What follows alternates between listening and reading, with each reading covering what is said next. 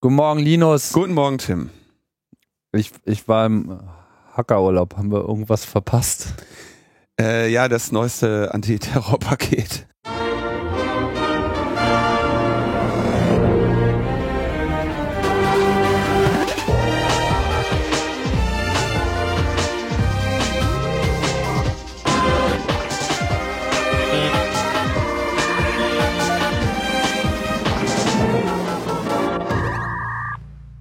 Logbuch Netzpolitik, die 190. Ausgabe, äh, prescht mitten in die äh, Sommerpause der Metaebene hinein.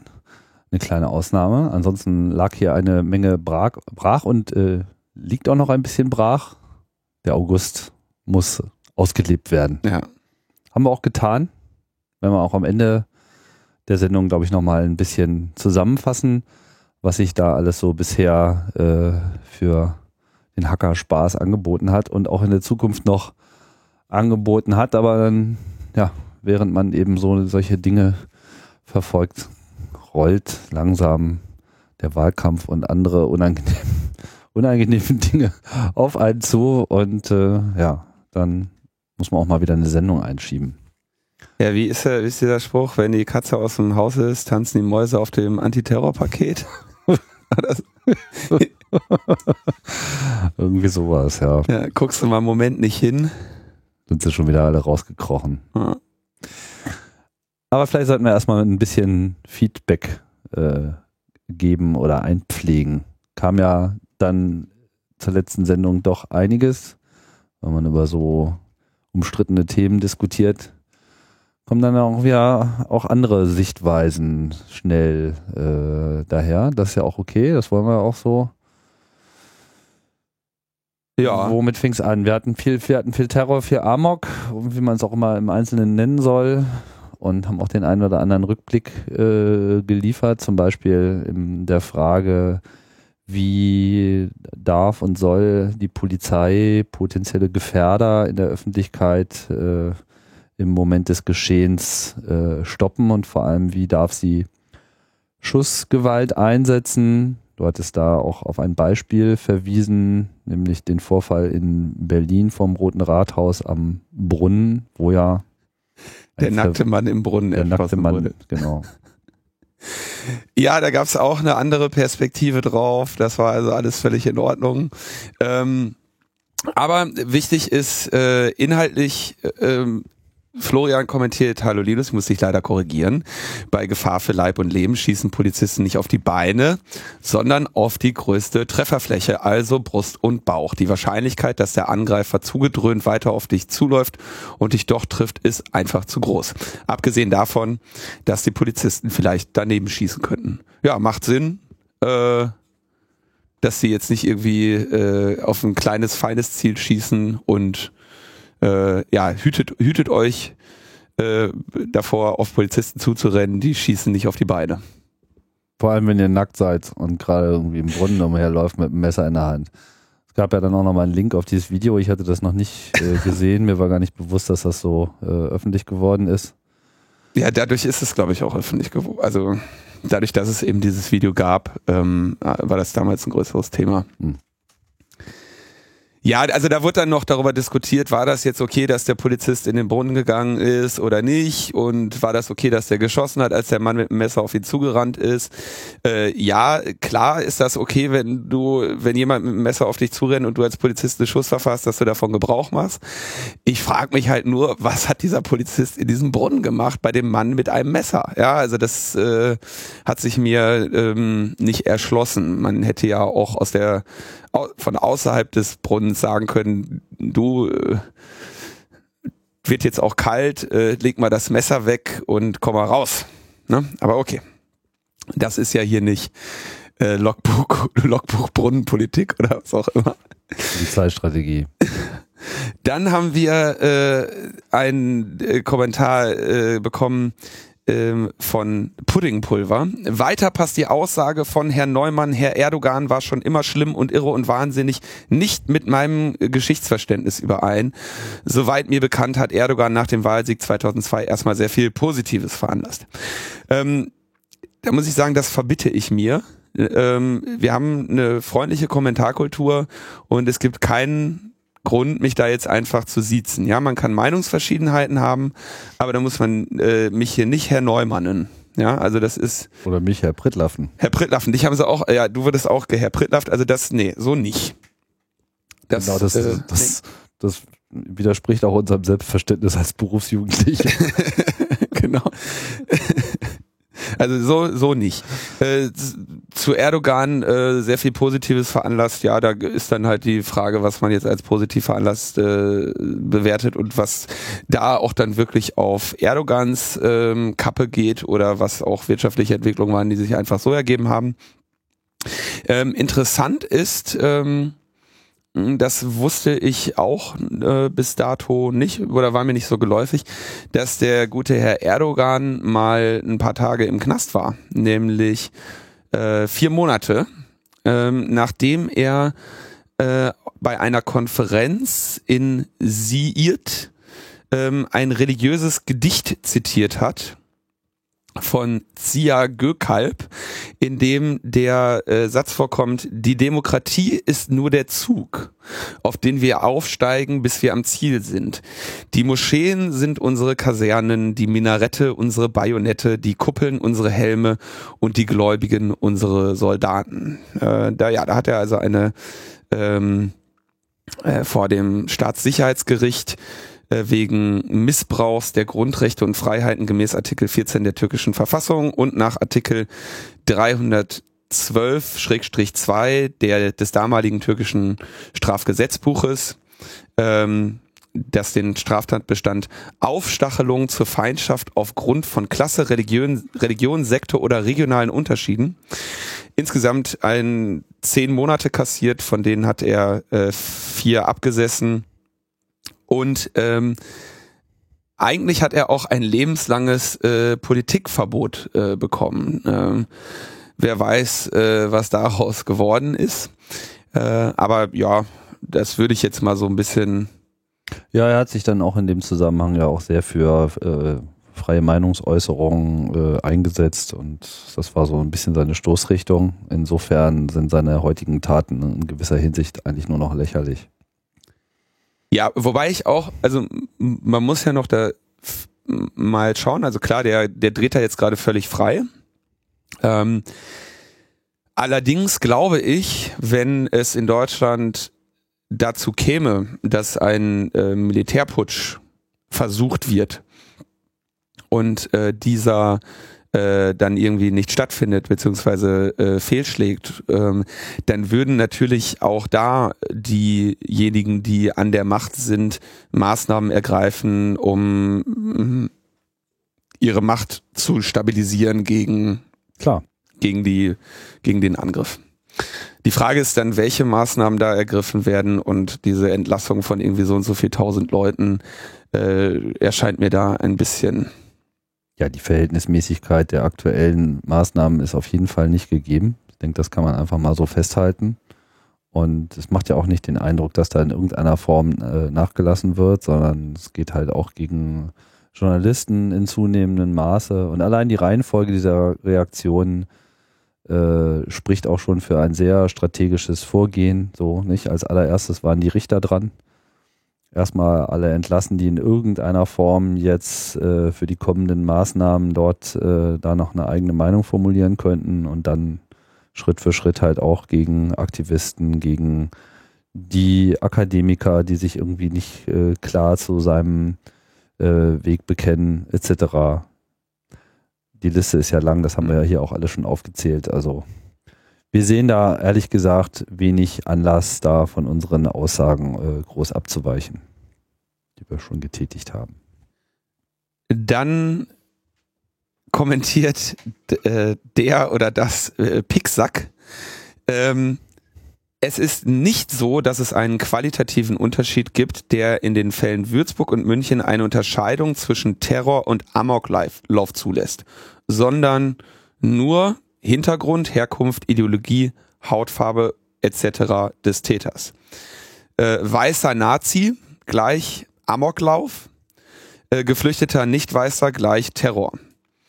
Ähm, man kann, ohne den Hintergrund des Täters zu kennen, bereits durch eines dieser Schlagworte in einer der Überschriften darauf schließen und die folgende Diskussion absehen. Zur Diskussion sagt er, äh, bei dem äh, Terror und dem nicht weißen Täter ist dann die Rede von mehr Überwachung.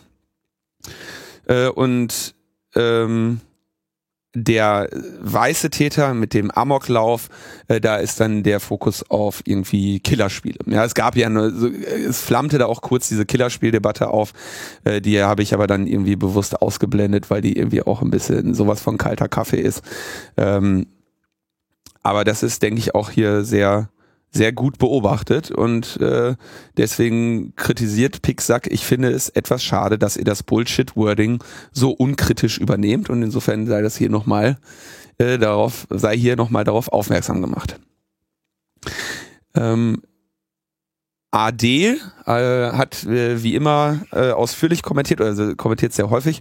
Ähm, und hat mal diese äh, Millionenschäden durch, äh, durch den Cyber äh, in, in ein wichtiges rechtes Licht gerückt, nämlich während da irgendwie von 40 Millionen im Jahr die Rede ist, haben wir äh, eine, äh, Schaden die Rede ist, haben wir eine halbe Milliarde jedes Jahr Schaden äh, durch Wohnungseinbrüche, was äh, denke ich dann schon mal eine, eine qualitative äh, oder eine quantitative Einordnung der Phänomene hier ermöglicht. Find, fand ich auch einen äh, sehr guten Hinweis, den ich äh, tatsächlich auch schon äh, an anderer Stelle sofort dann äh, fleißig zitiert habe.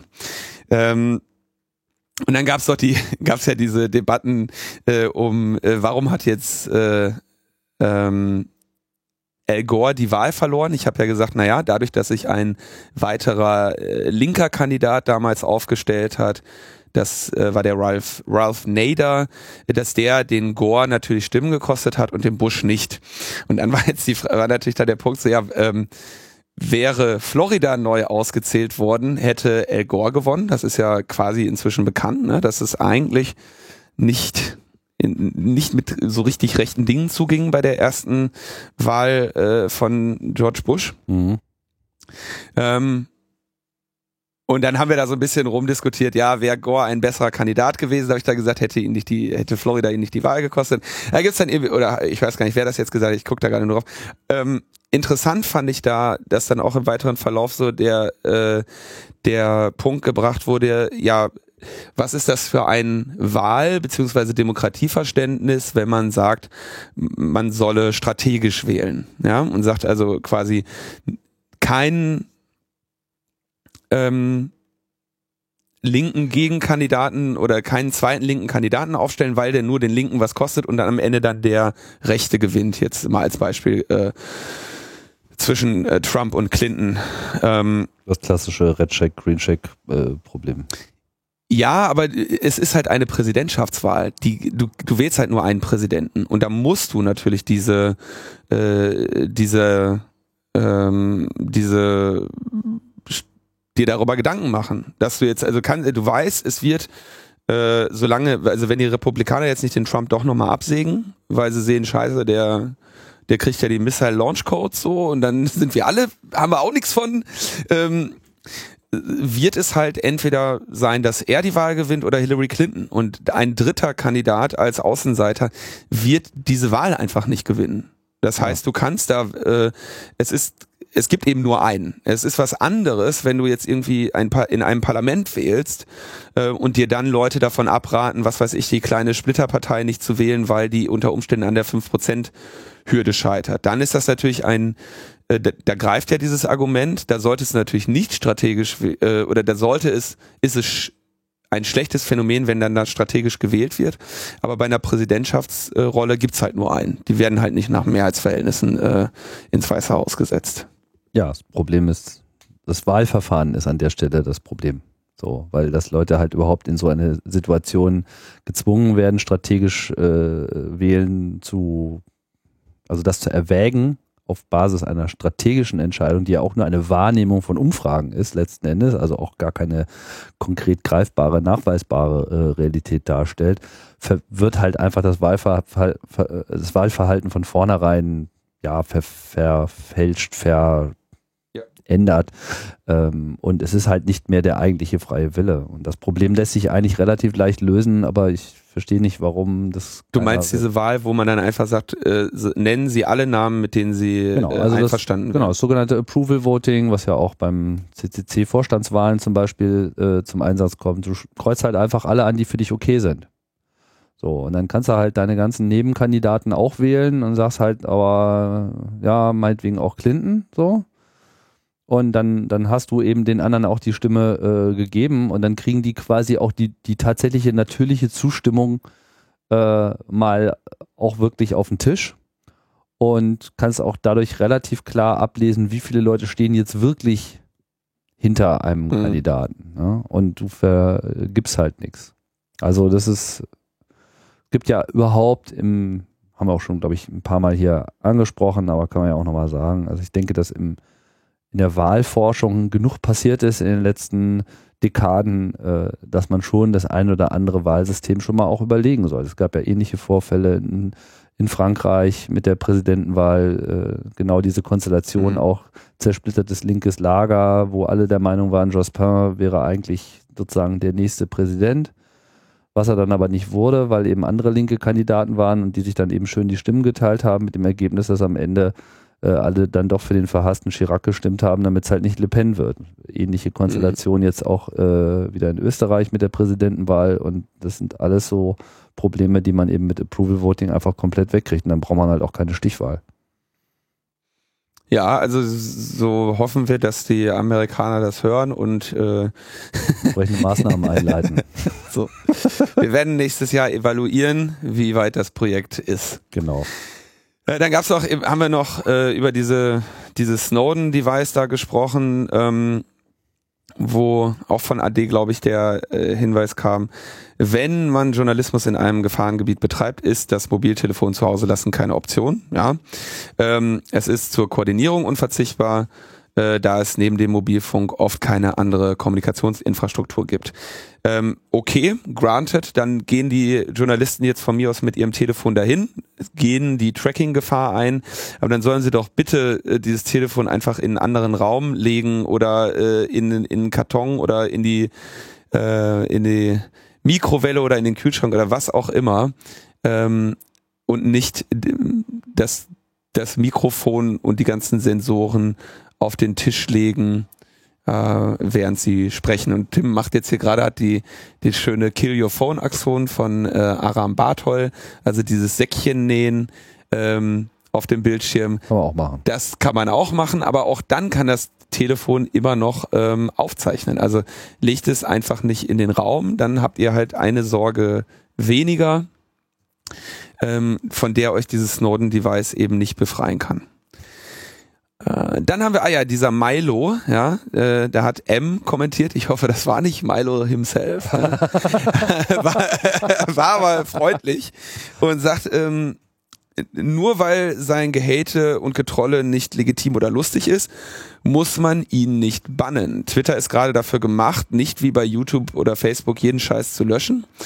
Äh, wenn einem persönlich etwas nicht gefällt, kann man die Person äh, blocken äh, und äh, hat äh, ich glaube, der Satz ist kaputt, aber man kann die Leute blocken und sie äh, behalten aber eben die Möglichkeit, sich dazu äußern. Das ist eine Ansicht, die ich äh, prinzipiell teile. Und wenn das, äh, ich, wenn der Eindruck erstanden, entstanden ist, dass ich das jetzt besonders toll finde, dass dieser Account gelöscht wurde, ähm, dann möchte ich das revidieren oder äh, klarstellen. Ich ähm, finde das eigentlich immer ähm, auch entlarvend genug, wenn Leute sich in dieser Form äußern. Und du hattest ja auch in der letzten Sendung schon gesagt, dass er eigentlich dieses Löschen als seinen größten Erfolg, äh, ansieht, ja, ja. als seinen größten Sieg ansieht. Ähm, da kann man dann aber auch nichts gegen machen. Tatsache ist, dass er einfach ja schlicht gegen die, äh, die Regeln, die Twitter halt einfach aufgestellt hat für das soziale Verhalten in diesem Netzwerk äh, massiv verletzt hat und nicht das erste Mal und das dann letzten Endes eben die Konsequenz ist. Denn Blocken und so weiter, klar, meinetwegen, äh, aus den Augen, aus dem Sinn, ändert nichts daran, dass diese Person dann halt immer noch Herrscharen von äh, zweiten, dritten und vierten äh, Ach, ja, anziehen, ja, die dann halt ja, über stimmt. alle möglichen anderen Mhm. Kanäle auch noch auf diese Personen einschlagen. Das haben wir bei Gamergate schon gesehen, bis hin Mhm. zu vollautomatisierten Hating mit Bots und automatisch erstellten Accounts etc. Das ist ja alles äh, nichts Neues und also ich habe da relativ wenig Probleme mit. Das ähm, der entscheidende Punkt, den ich da eigentlich auch machen wollte, ist, dass sich jetzt dieser Typ, ja, den kannst du jetzt nicht irgend, also das kannst du machen, aber es, du kriegst halt, äh, du kriegst halt keinen Applaus dafür, wenn du ausgerechnet aus der Nummer jetzt irgendwie da so einen Vorwurf gegen äh, Twitter erhebst, wie irgendwie Assange und sagst hier äh, Cyberfeudalismus, wir machen jetzt unser eigenes Twitter, äh, Wiki-Twitter oder sowas, ne? Äh, gilt übrigens auch hier für die ähm, für die gute Frau Künast. Natürlich ist das eine Frage, die man stellen muss. Wieso hat die Polizei diesen Menschen da erschossen? Wie ist es dazu gekommen? Ich möchte diese Informationen haben. Aber du musst eben überlegen, ob das jetzt gerade etwas ist, was,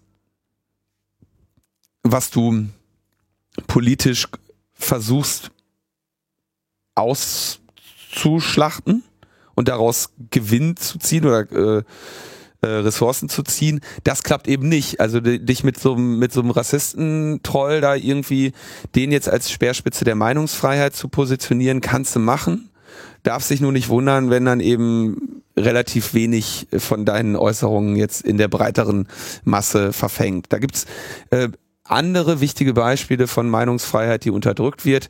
Ähm, und es wäre ja wirklich äh, bedauerlich, wenn wir jetzt ausgerechnet nur noch irgendwelche äh, Rassistentrolle äh, als von der Meinungsfreiheit, äh, von der eingeschränkten Meinungsfreiheit bedroht wahrnehmen. Ja, da gibt's also viele andere Dinge, äh, die, äh, wo Meinungsfreiheit in Gefahr ist und da eine Meinungsfreiheit in Gefahr ist, die auch, ähm, sag ich mal, für die für die Gesellschaft und das Zusammenleben äh, sehr viel äh, mehr bringt. Ja, das ist auch so eine, so eine extrem irreführende Debatte, die da immer gerne wieder ins Feld geworfen wird, so dass irgendwie dieses ganze Hating dann einfach als Meinungsfreiheit angesehen wird. Ja, das hat einfach mit Meinungsfreiheit nichts zu tun, wenn man einfach gegen andere Leute da mehr oder weniger operativ vorgeht und äh, da solche Mobs organisiert oder es zumindest zulässt und das ist einfach nicht in Ordnung.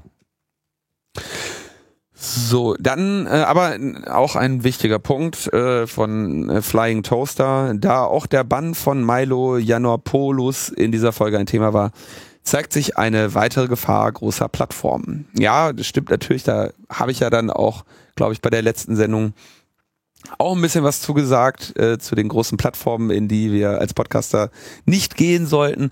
Da gab es dann auch noch mal einen Artikel auf netzpolitik.org, wo so ein äh, auch so ein bisschen halt mal andere Podcaster dazu befragt wurden. Ähm, kann, äh, kann man auf jeden Fall äh, mal lesen für diejenigen, die diese äh, Debatte interessant finden. Also gab einige, die sagen, das ist alles irgendwie viel zu äh, soll man hier nicht also, den Teufel nicht an die Wand malen. Andere haben gesagt, ja, äh, nee, es, also ist halt eine Debatte, ne? Kann man, habe ich eine Position drin vertreten und gibt es auch andere. Ähm, dann letzter Kommentar, den ich noch hier reinbringen wollte, den fand ich einfach zu schön. Ähm, der Münchner Balkonschreier, also es hat ich habe das dann nachher, ich, mir war ja nicht ganz klar, ob derjenige, der da äh, den Kommentar in diesem Video. den Kommentar in diesem Video, das war nicht derjenige, der gefilmt hat, sondern der war irgendwie im Balkon da drüber oder da drunter. Ge gefilmt hatte ein, ähm, ein anderer Mann, ich glaube ein, äh, der hat ja auch dann irgendwie kurz Türkisch gesprochen mit seiner Frau oder so. Ähm, der Mann äh, hat jetzt eine Anzeige bekommen, weil er ja diesen äh, Täter da beleidigt hat. Ich weiß nicht genau, ob das äh, ernst gemeint ist oder äh, wer diese Anzeige erstattet hat, aber das fand ich äh, ganz amüsant, äh, dass er, dass er dafür jetzt eine, dass er da jetzt ein, dass da jetzt eine eine Anzeige eingegangen ist und dann muss die Staatsanwaltschaft ja ermitteln und dann gibt's halt dieses Video und wenn er jetzt wenn er jetzt Glück hat äh, oder Pech hat, wird er halt äh, eventuell der beleidigt, weil er den armen Mann beschimpft hat, der da mit der Knarre rumgerannt ist und Leute um ja, manchmal ich weiß, dass äh, ich habe ja auch in der letzten Sendung schon gesagt, ich äh, bin da manchmal ein bisschen äh, zynisch in, in diesen, in diesen Themenbereichen. Kommen wir zu dem, zu dem, äh, zum, zu, zu weiteren Gründen für Zynismus. Wahlkampf. Es ist Wahlkampf und äh, das letzte Antiterrorpaket ist ja, äh, das wird ja langsam kalt, also die Tinte trocknet, hat glaube ich irgendwie Tagesschau geschrieben oder so hatte ich das gelesen. Die Tinte trocknet und da muss natürlich jetzt etwas geschehen. Äh, das heißt, wir brauchen ein weiteres Antiterrorpaket und da hat jetzt unser äh, Innenminister de Maizière einen Plan zur Erhöhung der Sicherheit in Deutschland vorgestellt, weil wir ja ähm, so unsicher leben und auch so lange nichts mehr äh, getan haben, um äh, Sicherheit wiederherzustellen. Das waren ja unhaltbare Zustände. Und ähm, dieses Mal hat er jetzt so eine Liste, also das das tatsächliche Antiterrorpaket ist noch nicht formuliert. Das soll aber, glaube ich, Ende dieser Woche dann fertig sein. Aber er hat jetzt also seine, äh, seine Liste schon mal, seine Ideen schon einmal gesammelt und sagt, also das Internet darf natürlich kein Schutzraum äh, für Kriminelle sein und deswegen freut er sich ja auf ähm, die CITES, ähm, über die wir ja auch schon gesprochen haben, wo sie irgendwie 400 Beschäftigte haben wollen, um äh, Verschlüsselungen zu brechen. Und er möchte natürlich die Videoüberwachung ausweiten. Ja, muss, es muss mehr äh, Über Videoüberwachung geben, damit man dann nachher Videos von den Tätern hat, die äh, die dann da durchgedreht sind und von der Polizei erschossen wurden. Das wird die sicherlich abschrecken, wenn es dann Videos gibt. Ähm, dann möchte er, ähm, und das ist, glaube ich, ein größerer Punkt, ähm, für Telekommunikationsanbieter und Betreiber von Telemediendiensten sowie Over-the-Top-Services wie WhatsApp oder Skype äh, die gleichen Regeln und Pflichten einführen wie für ähm, wie für Telekommunikationsanbieter. Ja? Also es gibt ja das Telekommunikationsgesetz, in dem dann eben auch so Sachen äh, definiert sind wie man muss abhören können, ähm, es muss eine Sicherheit geben, dass das Ding funktioniert und so weiter. Da gibt es relativ viele Regeln für so einen Telekommunikationsanbieter und äh, für Skype und WhatsApp und was weiß ich, äh, Signal, Threema und was es da nicht alles gibt, die möchten sie ganz gerne auch unter diese Regeln fassen.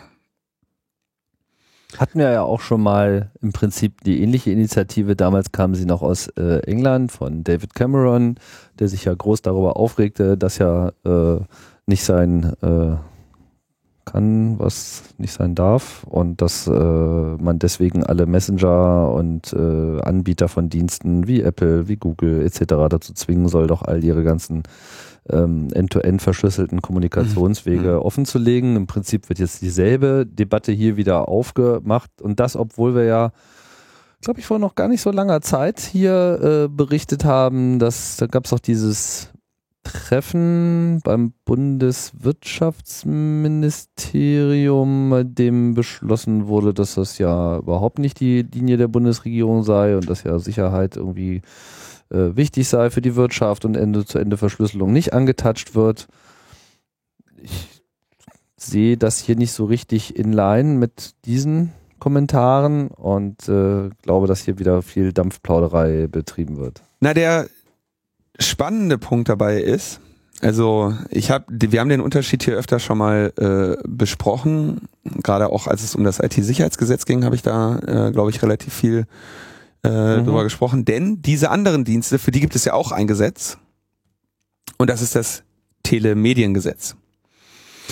Und mit im Zuge des IT-Sicherheitsgesetzes wurden was wurden so was bestimmte Möglichkeiten angeht schon die ähm, Telemediendienste auf eine ähnliche Ebene wie Telekommunikationsdienste ge gebracht, ähm, um auch also mit IT-Sicherheit hatte das eigentlich relativ wenig zu tun, aber ähm, es gab eben von den Telekommunikationsanbietern eben die, die Klage, dass sie sagten, hier, wir haben hier, wir, wir unterhalten hier zum Beispiel so einen so einen SMS-Dienst und so einen Telefoniedienst und haben da irgendwie fürchterliche Auflagen für.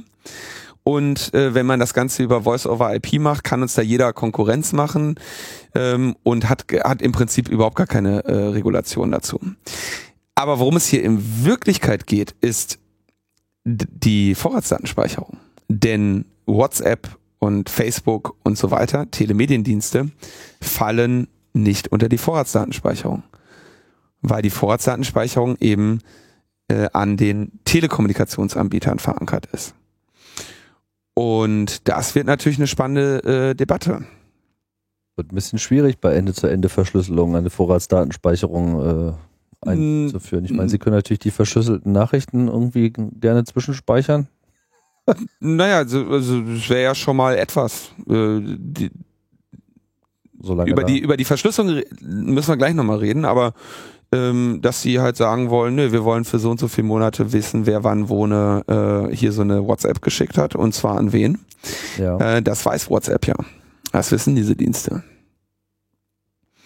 Die routen ja die Nachrichten, also ja. wissen die und äh, vor allem hast du da ja eine Registrierung auf deine Telefonnummer. Und äh, die fallen halt im Moment äh, nicht unter die Vorratsdatenspeicherung und das kann ja nicht sein.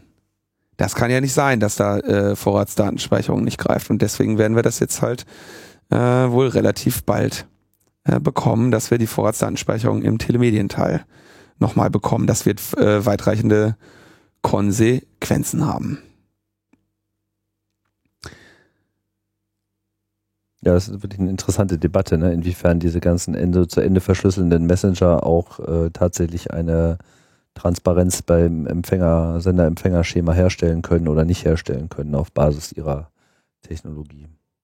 Na, äh, das können die, also die, die also WhatsApp und Signal ja zum Beispiel geben dir ja als, äh, als dein Unique ID einfach die Telefonnummer.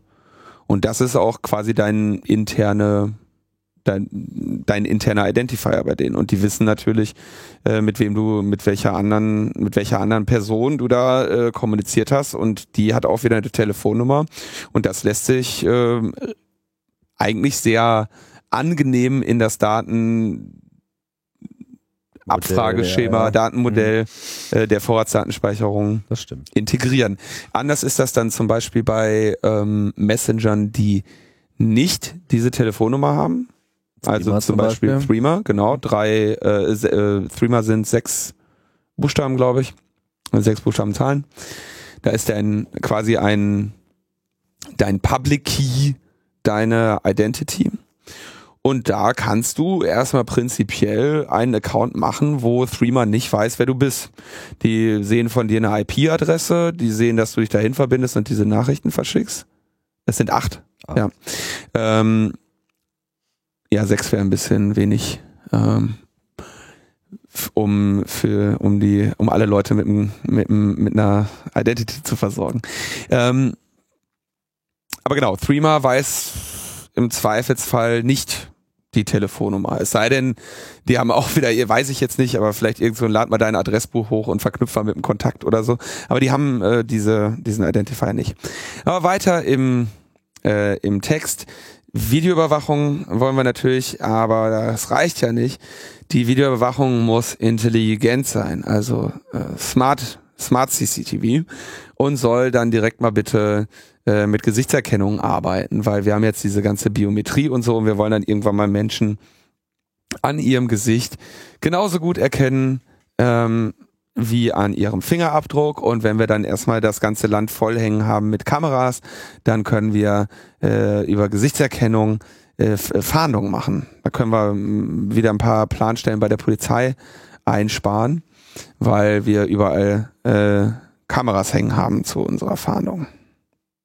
Ja, hier in der Berliner Wahl, die ja jetzt auch äh, ansteht, wirbt ja auch die CDU explizit damit, dass ja Videotechnik nur mit der CDU ginge. So gibt es so ein Plakat mit Herrn Henke. Videotechnik, äh, CDU und jetzt fragen sich halt alle, was er damit, damit meint, ob da jetzt irgendwie 4K oder HDMI oder so. ja, ja. ja, das ist ein sehr schön, also das ist, denke ich mal, ein schönes Ähm, Ja, also zumindest für Veranstaltungsgebäude und so weiter ist vielleicht interessant, CDU zu wählen. Falls sie es mit der Videotechnik nicht so hinkriegen, einfach die CDU fragen. ja, das, da wird sich das Neusprechblock noch drum kümmern oder schon äh, drum gekümmert haben, denke ich mal. Äh, oh mal kurz schauen. Neusprech. Ja, Gesichtserkennung. Was, wessen Gesichter wollen Sie denn da wo äh, erkennen? Also Idee, die Idee ist, ähm, jemand wird zur Fahndung ausgeschrieben, dann hast du ja schon ein, wenn er einen Pass hat oder so oder einen Personalausweis, hast du ja biometrische Daten von dem. Und dann äh, fütterst du einfach nur in deine in deine Videosystem, in deine allumfassenden Videosysteme äh, ein und sagst hier Pritlaff finden. Der ist britischer Flüchtling, der hat den Einbürgerungstest nicht bestanden, äh, den müssen wir äh, abschieben. Ne? Ticket bei Air Berlin ist gebucht, Abschiebungsflug für den Pritlaff und dann gehst du hier vor die Tür und auf der, äh, darf man den Straßennamen hier im Radio sagen? Muss schon datensparsam vorgehen. Genau, also du gehst hier vor die Tür, irgendwo in Berlin aus dem aus dem äh, Metaebene äh, Geheimbunker und äh, dann ist da irgendwie so eine Kamera und dann äh, kommt kommt ein Polizeiroboter und äh, nimmt dich gefangen. Interessanter ist natürlich, ob man äh, solche biometrischen Anfragen halt auch an äh, Facebook zum Beispiel stellen äh, kann. Haben die das nicht eh schon seit Jahren, diese Gesichtserkennung? Die, die haben alles drin. Also ich denke nicht, dass es jetzt ein schwerwiegendes technisches Problem darstellt, sondern eher ein, wer arbeitet auf welcher Basis mit Hm. wem äh, wie zusammen Problem so. Aber es ist natürlich klar, in, in dem Moment, wo halt biometrische Datensilos existieren, werden die Begehrlichkeiten danach halt natürlich größer. Und äh, es ist jetzt sicherlich nicht sehr schwierig, sich einen politischen Forderungskatalog von irgendeiner äh, Partei vorzustellen, wo dann eben auch solche Forderungen gestellt werden, so nach dem Motto, ja hier, wir haben ja einen äh, Suchbefehl, ja, diese Person wird gesucht. Äh, vielleicht ist ja auf irgendeinem Foto, äh, was in eurem Archiv existiert, diese Person äh, zu sehen und liefert entsprechend weitere Metadaten über Aufenthaltsort etc. Mhm. Da haben wir schon wieder so eine Idee ausgegoren, die die Politik noch gar nicht hatte und die sich jetzt so die Hände reibt und denkt so, ah, hm, Die Pritlaffsche Facebook-Fahndung. man darf ja sowieso über diese ganzen Themen eigentlich gar nicht reden, weil man immer das Gefühl hat, man bringt die Leute nur auf, Nur auf dumme Ideen. dumme Ideen. Aber die kommen dann leider irgendwann sowieso, von daher ist es äh, ja wahrscheinlich unvermeidlich. Und dann haben sie noch irgendwie äh, sehr schön äh, Sicherheitsüberprüfung von Personen, ähm, die aufgrund von sogenanntem Resettlement oder humanitärer Aufnahme aufgenommen werden. Die möchte er gerne verschärfen und sagte dazu, wenn ihr nach Deutschland kommen wollt, dann müssen wir eure Sicherheit überprüfen.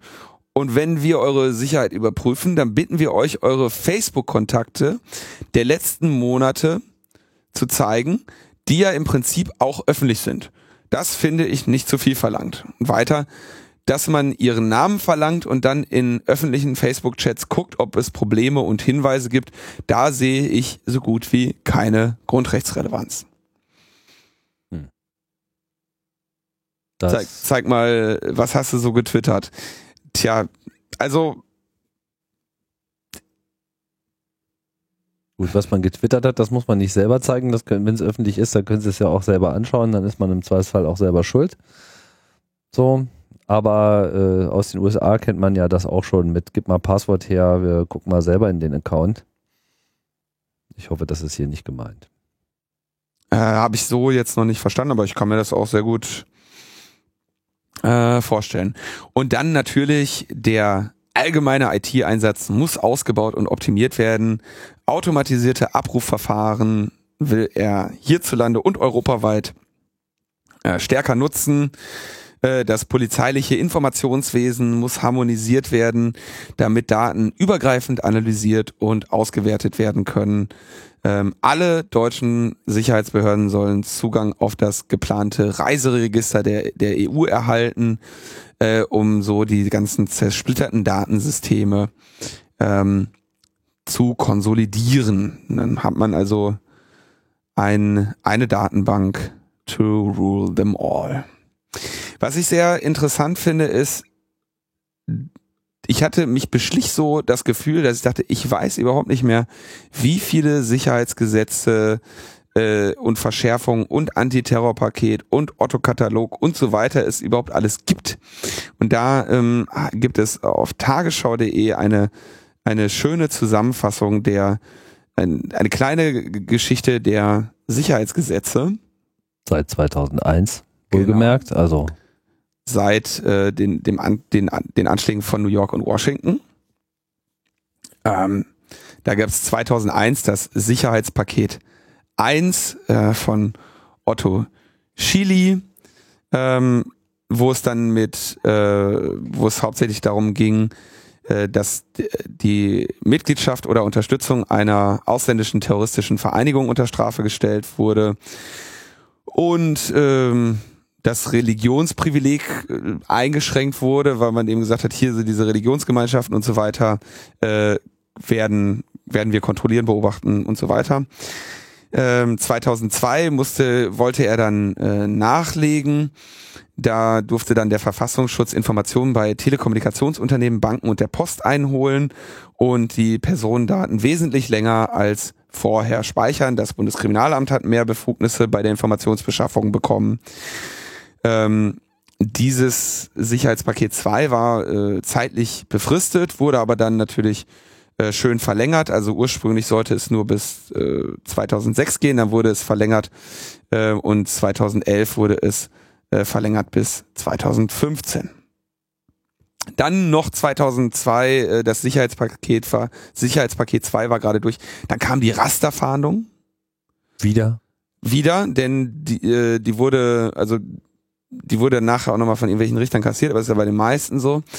Ähm, die Rasterfahrung gab es ja ursprünglich schon mal in den, ich glaube, das war so Raff, ne? 70er Jahre. Ja, ja, das, das war so der Anfang der 80er Jahre kam das dann halt alles auf. Das war ja dann auch die, die frühe Auseinandersetzung mit äh, des CCCs mit dem, mit dem Staat. 2003 äh, wurde das Antiterror-Strafrecht äh, verschärft. Also die Strafhöhen wurden äh, heraufgesetzt. 2004 das Terrorismusabwehrzentrum, in dem die Sicherheitsbehörden der Länder und des Bundes äh, besser ihre Arbeit koordinieren sollen. Äh, Ziel hier die Bekämpfung des radikalen Islamismus. Eigentlich immer. Ähm, das es steht auch relativ viel in der Kritik, weil eben Landespolizei, Bundespolizei und Geheimdienste dort zusammensitzen und wir ja hier auch schon öfter betont haben, dass es da ein Trennungsgebot gibt aus äh, historischen Gründen. Noch im Jahre 2004 äh, gab es ein neues Zuwanderungsgesetz, ähm, wo dann Justiz und Exekutive eine klarere Handhabe gegen terrorverdächtige äh, Ausländer hatten. Ähm, und leicht, diese leichter ähm, ausweisen konnten, ebenso wie geistige Brandstifter. 2005 das Luftsicherheitsgesetz, das äh, wird auch noch häufig äh, diskutiert. Da ging es darum, dass man gesagt hat, okay, was ist denn, wenn jetzt irgendwie so ähm, ein Passagierflugzeug äh, entführt wird und äh, irgendwie auf ein, auf ein Gebäude zufliegt oder man weiß, dass dieses äh, Flugzeug entführt wurde, um es äh, zu einer Bombe zu machen, ne? also wie halt in, in New York geschehen, dass man dann sagt, okay, ähm, wir erlauben der Bundeswehr, dieses Flugzeug abzuschießen, um einen, äh, um diesen Anschlag zu verhindern. Ähm, das wurde aber direkt ein Jahr später einkassiert vom Bundesverfassungsgericht, weil sie sagen, es verstößt gegen die Menschenwürde äh, und weil der Einsatz der Streitkräfte mit militärischen Waffen im Inland von der Verfassung nicht erlaubt ist. Ne? Also du hättest ja im Prinzip eine Situation, wo unter Umständen die Bundeswehr im, im deutschen Luftraum ähm, deutsche Bürger tötet.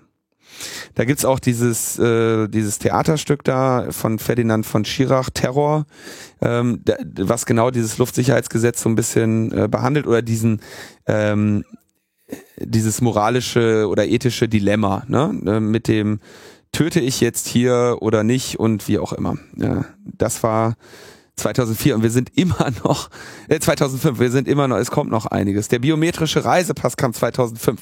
2006 kam die Antiterror-Datei, wo dann Polizei und Geheimdienste eine gemeinsame Datenbank bekommen haben, äh, auf die insgesamt bundesweit 38 Sicherheitsbehörden äh, zugreifen und, äh, und Daten einfüttern. 2006 auch die Vorratsdatenspeicherung, erster Versuch, ähm, die dann 2010 von den Verfassungsrichtern äh, gekippt wurde und dann jetzt 2014 äh, dann auch eben auf dem EuGH, vom EuGH gekippt wurde und deswegen 2015 neu beschlossen werden musste, wie wir uns alle erinnern. 2008 kam dann das BKA-Gesetz, ähm, wo dem Bundeskriminalamt äh, der Tätigkeitsbereich der Gefahrenabwehr äh, ausgeweitet äh, wurde, ähm, allerdings eben nur im Bereich internationaler Terrorismus. Da dann auch die Online-Durchsuchung, da hatten wir ja ähm, vor einigen Monaten die äh, Folge mit Konstanze Kurz bei uns zu Gast, wo es dann noch um die äh, um diese ganzen BKA-Gesetzsachen ging. Ähm, 2009 gab es dann eine Strafe für Terrorausbildung. Also wer ein Terrorcamp besucht, äh, macht sich damit strafbar in Deutschland. Ähm, 2011 dann das nationale Cyberabwehrzentrum, in dem die Sicherheitsorgane des Bundes zur Abwehr elektronischer Angriffe auf die IT-Infrastruktur äh, zusammenarbeiten sollen. Äh, und zu diesen Angriffen auf die IT-Infrastruktur gehört dann irgendwie auch Identitätsdiebstahl äh, und DDoS-Angriffe. Also äh, jetzt sag ich mal, weiß man jetzt nicht, ob da unbedingt, äh, ob das jetzt so wahnsinnig irre Dinge sind. 2011 wurde, wurden dann die Antiterrorgesetze verlängert. Äh, 2012 äh, das Extremismus- und Terrorabwehrzentrum. Äh, auch 2012 die Verbunddatei Rechtsextremismus. Ähm, 2015 wurde das Anti, wurden die Antiterrorgesetze, wie ich schon gesagt, erneut verlängert. Und 2016 hatten wir das äh, weitere Antiterrorpaket das ist das mit den SIM-Karten und äh, wir werden jetzt 2016 nochmal eins bekommen. Hat jemand mitgezählt? Äh, ich habe diesen Überblick da nicht und wollte das genau deshalb mal hier echt einfach mal runterbeten, was wir alles schon unternommen haben. Um die Sicherheit herzustellen. Um die Sicherheit herzustellen und wie viel Sicherheit wir eigentlich schon genießen und wie wenig doch tatsächlich passiert ist. Ja, und wie viel Fokus auf Islam und internationalen Terrorismus äh, gesetzt wurde und wir also trotzdem ein Jahr erlebt haben, wo Flüchtlingsheime äh, eins nach dem anderen brennen, die NSU in Deutschland ihr Unwesen treibt und man sich wirklich fragt, welche Vorstellung von, äh, von Terrorgefahr eigentlich angemessen wäre und ob man sich hier auf die äh, wirklich relevanten Dinge konzentriert. Dann ähm, macht jetzt gerade die Runde, dass äh, äh, Paris und Berlin einen Aktionsplan gegen Verschlüsselung haben, vorstellen wollen, um auf der EU-Ebene ähm, gegen Verschlüsselungen vorzugehen. Und da hat der Bernard Cazeneuve, äh, Bernard Cazeneuve, der Frankreich, französische Innenminister, äh, am Donnerstag in Paris gesagt, ähm, er wolle also am 23. August in Paris äh, mit Thomas de Maizière über eine neue gemeinsame europäische Initiative sprechen. Und wir erinnern uns ja aber, dass 2015 de Maizière ja lange erzählt hat, dass äh, er sich dagegen stemmt, Hersteller von Handys oder Anbieter von Messenger-Diensten zur Einrichtung von Backdoors zu zwingen da hat dieser wunderschöne, äh, dieses wunderschöne Formulierung, dass Deutschland der Verschlüsselungsstandort Nummer eins auf der Welt werden solle, äh, seinen Ursprung gefunden, den wir in der digitalen Agenda der Bundesregierung auch wieder sehen. Und was sie machen, ist stattdessen, statt jetzt Verschlüsselung zu schwächen, der Einsatz von Trojanern, äh, um der Maßgabe oder der Idee der Quellentelekommunikationsüberwachung zu äh, folgen. Der Unterschied äh, Quellen, TKÜ und Online-Durchsuchung, der wurde, glaube ich, hier in unseren Sendungen auch schon öfter ausgeführt und ist aber auch nochmal in besagter Sendung mit Konstanze Kurz Thema gewesen. Insofern weiß man nicht genau, was da jetzt äh, passieren wird in Frankreich. Aber klar ist, dass de Maizière, ja, ich glaube, die Formulierung war auch von ihm, dass er gesagt hat, wir wollen Sicherheit durch Verschlüsselung und Sicherheit trotz Verschlüsselung. Also diese beiden sehr unterschiedlichen Sicherheitskonzepte. Einmal eine technische Sicherheit in der Kommunikation und dann eben diese technische Sicherheit soll für alle da sein, nur nicht für Terroristen.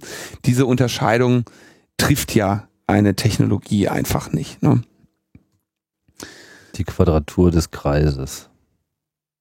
Ist ja, ich weiß nicht, habe ich mache ich öfter mal nebenbei. ich auch laufen. Ja. Man muss ja was zu tun haben. Mit Computern geht das. Ja. Ähm, und wo wir gerade beim Thema Staatstrojaner sind, ähm, sind wir bei der neuesten Veröffentlichung von André Meister bei Netzpolitik.org der nämlich äh, sagt, das Bundeskriminalamt hat ja den äh, selbstprogrammierten Trojaner, RCIS heißt er, das ist Remote Communication Interception Software. Ähm, und den haben sie ja vor einigen Monaten dann da irgendwie vorgestellt und gesagt, ja, voll geil, hier funktioniert und so. Ähm, Bundesdatenschutzbeauftragter hat den bis heute nicht gesehen, aber der ist auf jeden Fall völlig clean so, super Sache. Das Urteil zum BKA-Gesetz war zu dem Zeitpunkt auch noch nicht gesprochen, da hatten sie den schon am Start. Und jetzt stellt sich raus, dass sie ähm, gleichzeitig neben ihrer Eigenentwicklung auch den berüchtigten äh, Finn Fischer äh, der Firma Gamma äh, haben. Das hatte André schon irgendwie 2013 enthüllt. Da ging es irgendwie um 147.000 Euro für eine Testinstanz, äh, wo sie äh, immer wieder oder wo sie prüfen wollten, ob die, ob dieser Trojaner äh, mit deutschem Recht vereinbar ist. Und Finn Fischer ist ja dafür bekannt, ähm, Kunden eher in Bereichen zu haben, wo man jetzt wahrscheinlich weniger strenge Vorgaben für die Trojanisierung von äh, missliebigen Personen hat. Also die Kunden in, mh, mm, sag ich mal, Bereichen, wo es weniger demokratisch zugeht, äh, für die äh, die Firma Gamma da ihr Produkt zur Verfügung gestellt hat. Äh, da ist wahrscheinlich die Folge mit dem Titel Hallo Steffi eine äh, ganz spannende, der, ich weiß nicht genau, welche Nummer das war, aber die verlinken wir auch nochmal in den Show Notes. Also Gamma kann man sagen, ist wirklich keine, kein Unternehmen, mit dem man äh, zusammenarbeiten möchte, mit dem man sich schmücken möchte. Ähm, es gab dann da auch mal eine Anfrage dazu, weil Gamma äh, gehackt wurde vor einiger Zeit, genauso wie Hacking Team, äh, beide von Phineas Fischer, wenn ich mich nicht täusche. Und äh, das würde man ja zumindest mal erwarten, dass so eine Firma, dass so ein BKA da hellhörig wird, ob man mit jemandem zusammenarbeiten möchte und die Überwachung von Zielpersonen in Deutschland in die Hände von Leuten legen möchte, äh, die selber schon aufgemacht wurden. Ähm, und da wird äh, äh, sagt, das sagt, schreibt man hier, die Analyse des Hacking-Angriffs auf einen Internetserver der Firma Finn Fischer im Zeitraum vom 1. 3., 1. bis 3. August 2014, in dessen Folge circa 40 Gigabyte interne Daten der Firma erlangt und im Internet veröffentlicht wurden, hat das BKA im November 2014 mit dem Ergebnis abgeschlossen, die Zusammenarbeit mit der Firma fortzusetzen. Ähm, ich muss tatsächlich sagen, dass diese Entscheidung, also bei aller Antipathie, die ich gegen Gamma äh, hege oder gegen Finfischer oder unter welchem Namen auch immer die den Scheiß in, in, in den Ländern vertreiben. Die haben ja unterschiedliche Firmen immer in den einzelnen Ländern gegründet äh, zur Unterwanderung von Exportkontrollen und so weiter. Aus diesem Hack ist relativ wenig verwertbares Material rausgekommen. Die hatten die Trojaner, die sie da verteilt haben und so, die halt aus diesem Forum, aus diesem Server rausgetragen wurden, die waren alle PGP verschlüsselt. Da hast du also schlechte Karten. Ähm, und sie hatten zum Beispiel ihr Supportforum wurde da auch gehackt, wo dann also so Mitarbeiter von Strafverfolgungsbehörden oder Geheimdiensten irgendwie Anfragen gestellt haben. Und die hatten sogar dieses Forum war halt so, dass es quasi die, die Leute hatten generische Nutzernamen. Also du konntest aus diesem Forum erstmal nicht erkennen, wo die Kunden haben. Außer du hast dann irgendwie so Leute gehabt, die äh, dummerweise dann irgendwie schreiben so, ja, hier bei dem und dem äh, Mobilfunkanbieter haben wir ein Problem und dann konntest du halt rausfinden, wo der ist. Äh, oder einer, der dann irgendwie sagte, ja, hier mit eurem Forum ist doch Quatsch, könnt ihr mir bitte an die und die E-Mail-Adresse schreiben. Ja, und dann hast, hast, du halt gesehen, wer für, ich glaube, das war Schweden, hatte ich da damals rausgesucht. Ich weiß das gar nicht mehr genau, äh, wer da äh, die Trojaner-Einsätze koordiniert. Das, das war ein bisschen erhellend. Und wer so seine OPSEC nicht so ganz im Griff hat. Ja, wer das halt nicht verstanden hat. Ne? Also, aber insgesamt, gemessen an den 40 Gigabyte, die da rausgeholt wurden, war das äh, relativ unergiebig. Also insofern kann ich jetzt auch die Argumentation des BKA verstehen, dass sie sagen so, ja, nö. War doch gar nichts. Die hatten eine Sicherheitslücke, ja, aber da ist jetzt irgendwie, da ist nicht viel Schaden entstanden. Hallo Steffi war Ausgabe Nummer 33, schon eine Weile her. Oh, krass. Und diese Hackerei, die du ansprichst, hatten wir in Ausgabe 112 damals thematisiert. Die Werdung des Snowdens. Die Werdung des Snowdens. ja, also äh, gut äh, zu sehen, dass äh, bei dieser ganzen Trojanisiererei unser Staat nicht davor zurückschreckt, äh, mit den, sag ich mal, moralisch flexibelsten internationalen Anbietern von äh, Trojanisierungssoftware zusammenzuarbeiten. Aber sie haben also ein weitreichendes Problem mit denen, nämlich, dass sie, dass dieses Finn Fischer Ding auch mit wiederholten Versuchen einfach nicht äh, kompatibel ist mit der deutschen äh, Gesetzgebung. Und sie haben dann ähm, diese, also kriegen dann diesen äh, Trojaner da und lassen den dann von äh, von CSC Deutschland Solutions GmbH nochmal prüfen und laut Plan gehen sie jetzt im Moment davon aus, Mitte 2016 die Einsatzbereitschaft äh, zu erreichen mit diesem Trojaner. Jetzt muss man natürlich ein bisschen auf diese Firmen gucken. CSC Deutschland Solutions GmbH ähm, ist äh, deshalb bekannt, weil sie, weil CSC einer der äh, eines der NSA Zulieferunternehmen ist. Die waren bei uns sicherlich auch schon mehrmals Thema. Was? Oh. Man findet jetzt gerade nichts, aber wir hatten das definitiv schon mal. Hm. Und die haben auch schon den ersten Digitas-Staatstrojaner geprüft und weil man da so gute Erfahrungen hatte mit deren Prüfung, hat man es jetzt direkt nochmal gemacht. Ich glaube, auch in dem Zusammenhang haben wir darüber gesprochen. Ich habe das in meinem äh, Vortrag, den ich vor ein paar Jahren mal gehalten habe, Bullshit Made in Germany, äh, auch nochmal beleuchtet, dass sie, die haben ähm, D-Mail geprüft und den Staatstrojaner. Also das sind äh, toll, ja, mit den Leuten mitzuarbeiten, haben halt irgendwie, sind sehr NSA-nah und äh, das ist echt eine super Idee.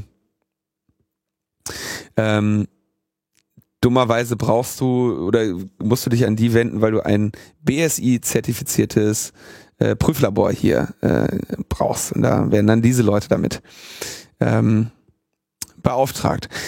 Interessanter äh, Nebenaspekt ist die Selbstentwicklung. Ähm, dieses RCIS wurde vom BSI zertifizierten Softwareprüflabor TÜV Informationstechnik GmbH überprüft und für gut befunden.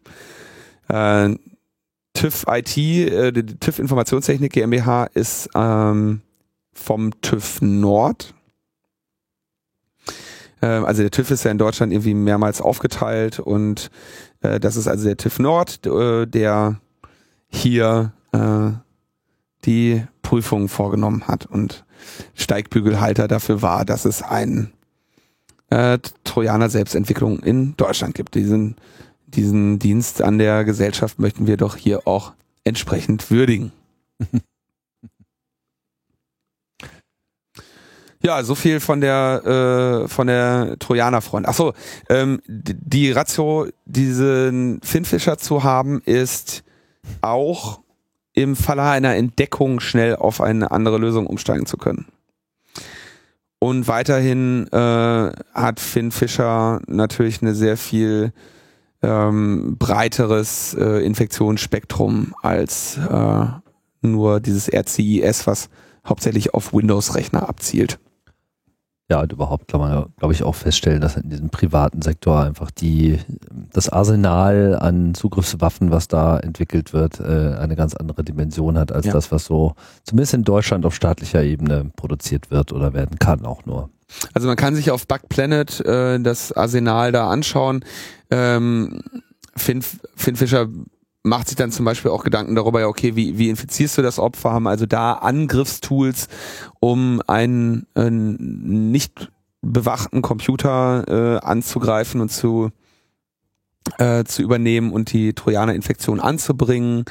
Ähm, die verkaufen dir auch irgendwelche äh, GSM-Abhöranlagen, das dann aber in der Regel so im äh, Weiterverkauf. Also sie haben ein sehr breites äh, Spektrum im Angebot und diese Trojaner-Geschichte ist eines davon und ähm, die ist Teil einer ganzen Suite, äh, wo sie auch irgendwie, keine Ahnung, die geben dir so einen Infektionsserver, äh, das heißt, du, du schiebst im Prinzip beim, beim Telekommunikationsanbieter so ein Ding ins Regal und das in, macht dann eine gezielte Infektion von Rechnern hinter diesem ähm, hinter diesem Anschluss. Also kannst quasi sagen, hier Anschluss Pritlove äh, und wenn der, wenn das Windows Update im Hintergrund wieder äh, Updates zieht, dann leite den mal um und bring mal stattdessen eine Trojaner-Infektion an. Ähm, ich weiß nicht genau, ich habe jetzt extra Windows Update genommen. Ich gehe davon aus oder ich hoffe, dass zumindest die Betriebssystem-Updater inzwischen mal äh, ihre Software äh, auf Signatur prüfen und diese Art des Angriffs nicht mehr möglich ist oder nicht mehr so einfach möglich ist, aber sowas verkaufen die auch. Also ganz äh, äh, einmal das komplette Programm. Auch toll. Ja.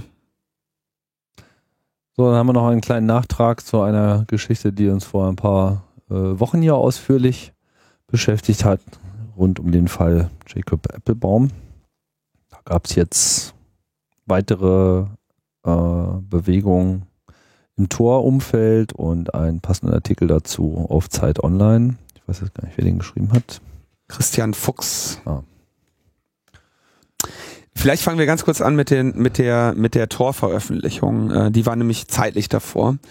Ähm, und zwar hatte äh, Sherry Steele dann äh, gesagt, so. Äh, also die Chefin des Torprojektes. Die neue, neue. junge Geschäftsführerin, also Dienstjung, ähm, hat gesagt, ja, wir haben ja gesagt, wir untersuchen jetzt hier unsere ähm, in, internen Strukturen, nachdem Jacob Applebaum das Torprojekt verlassen hat.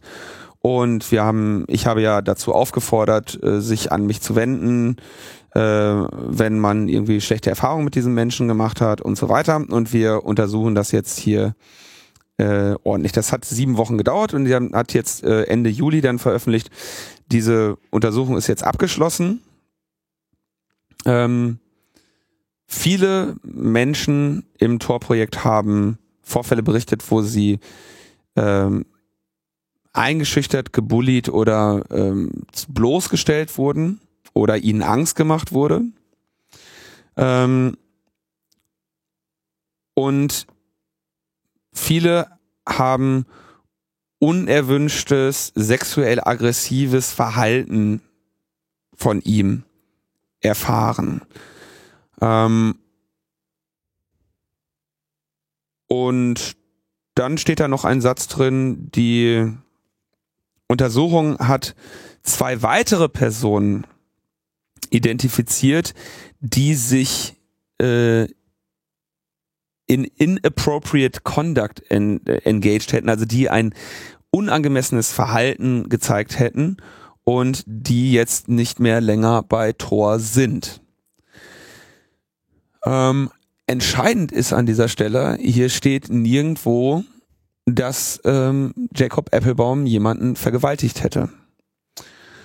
Und diese, die Untersuchung des Vergewaltigungsvorwurfs ist einfach mal definitiv äh, negativ verlaufen. Es gibt keinen, ähm, keine Zeugen dafür, äh, dass Jacob Applebaum einen Menschen vergewaltigt hätte. Und das ist natürlich ein sehr entscheidender Unterschied. Es gibt beschissenes Verhalten, es gibt sexuelle Belästigung und es gibt Ver Vergewaltigung. Und es ist wichtig und sinnvoll, dass man diese Dinge klar voneinander trennt und auch klar voneinander definiert. Spaßfakt am Rande. Die beiden Personen, die jetzt nicht mehr bei Tor arbeiten, waren Entlastungszeugen in dem Fall der Vergewaltigung, die auf dieser Seite jacobapplebaum.net äh, geschildert wird, wo eine Person sagt, sie sei äh, irgendwie im bewusstlos bei ihm zu Hause äh, vor einer Gruppe von Menschen äh, vergewaltigt worden und es gibt eben in dieser Gruppe von Menschen keinen, der sagt, da hat eine Vergewaltigung stattgefunden. Und das Statement dieser Person geht ja auch damit los, dass sie irgendwie sagt, bis vor kurzem wusste ich nicht, dass da, da, da, da, da, da auch eine Vergewaltigung ist. Das habe ich jetzt erst erfahren, dass ich vergewaltigt wurde. So, und da sieht man natürlich schon relativ klar, ein paar Wochen später, was da offenbar passiert ist. Ja, da ist halt sind halt ein paar Personen wohl sehr weit über äh, das definierte Ziel hinausgeschossen. Ähm, hier klar den, Anwo den, den Vorwurf einer Vergewaltigung zu machen. Und es gibt eben offenbar eine Untersuchung. Es muss auch festgehalten werden, dass diese Untersuchung trotzdem zu dem Ergebnis kommt, dass das Verhalten von Jacob an vielen Fällen nicht in Ordnung war dass diese Untersuchung zu dem Ergebnis kommt, dass sie, dass es gut war, was geschehen ist, also dass sie ihn rausgeworfen haben und dass sie dazu weiterhin stehen.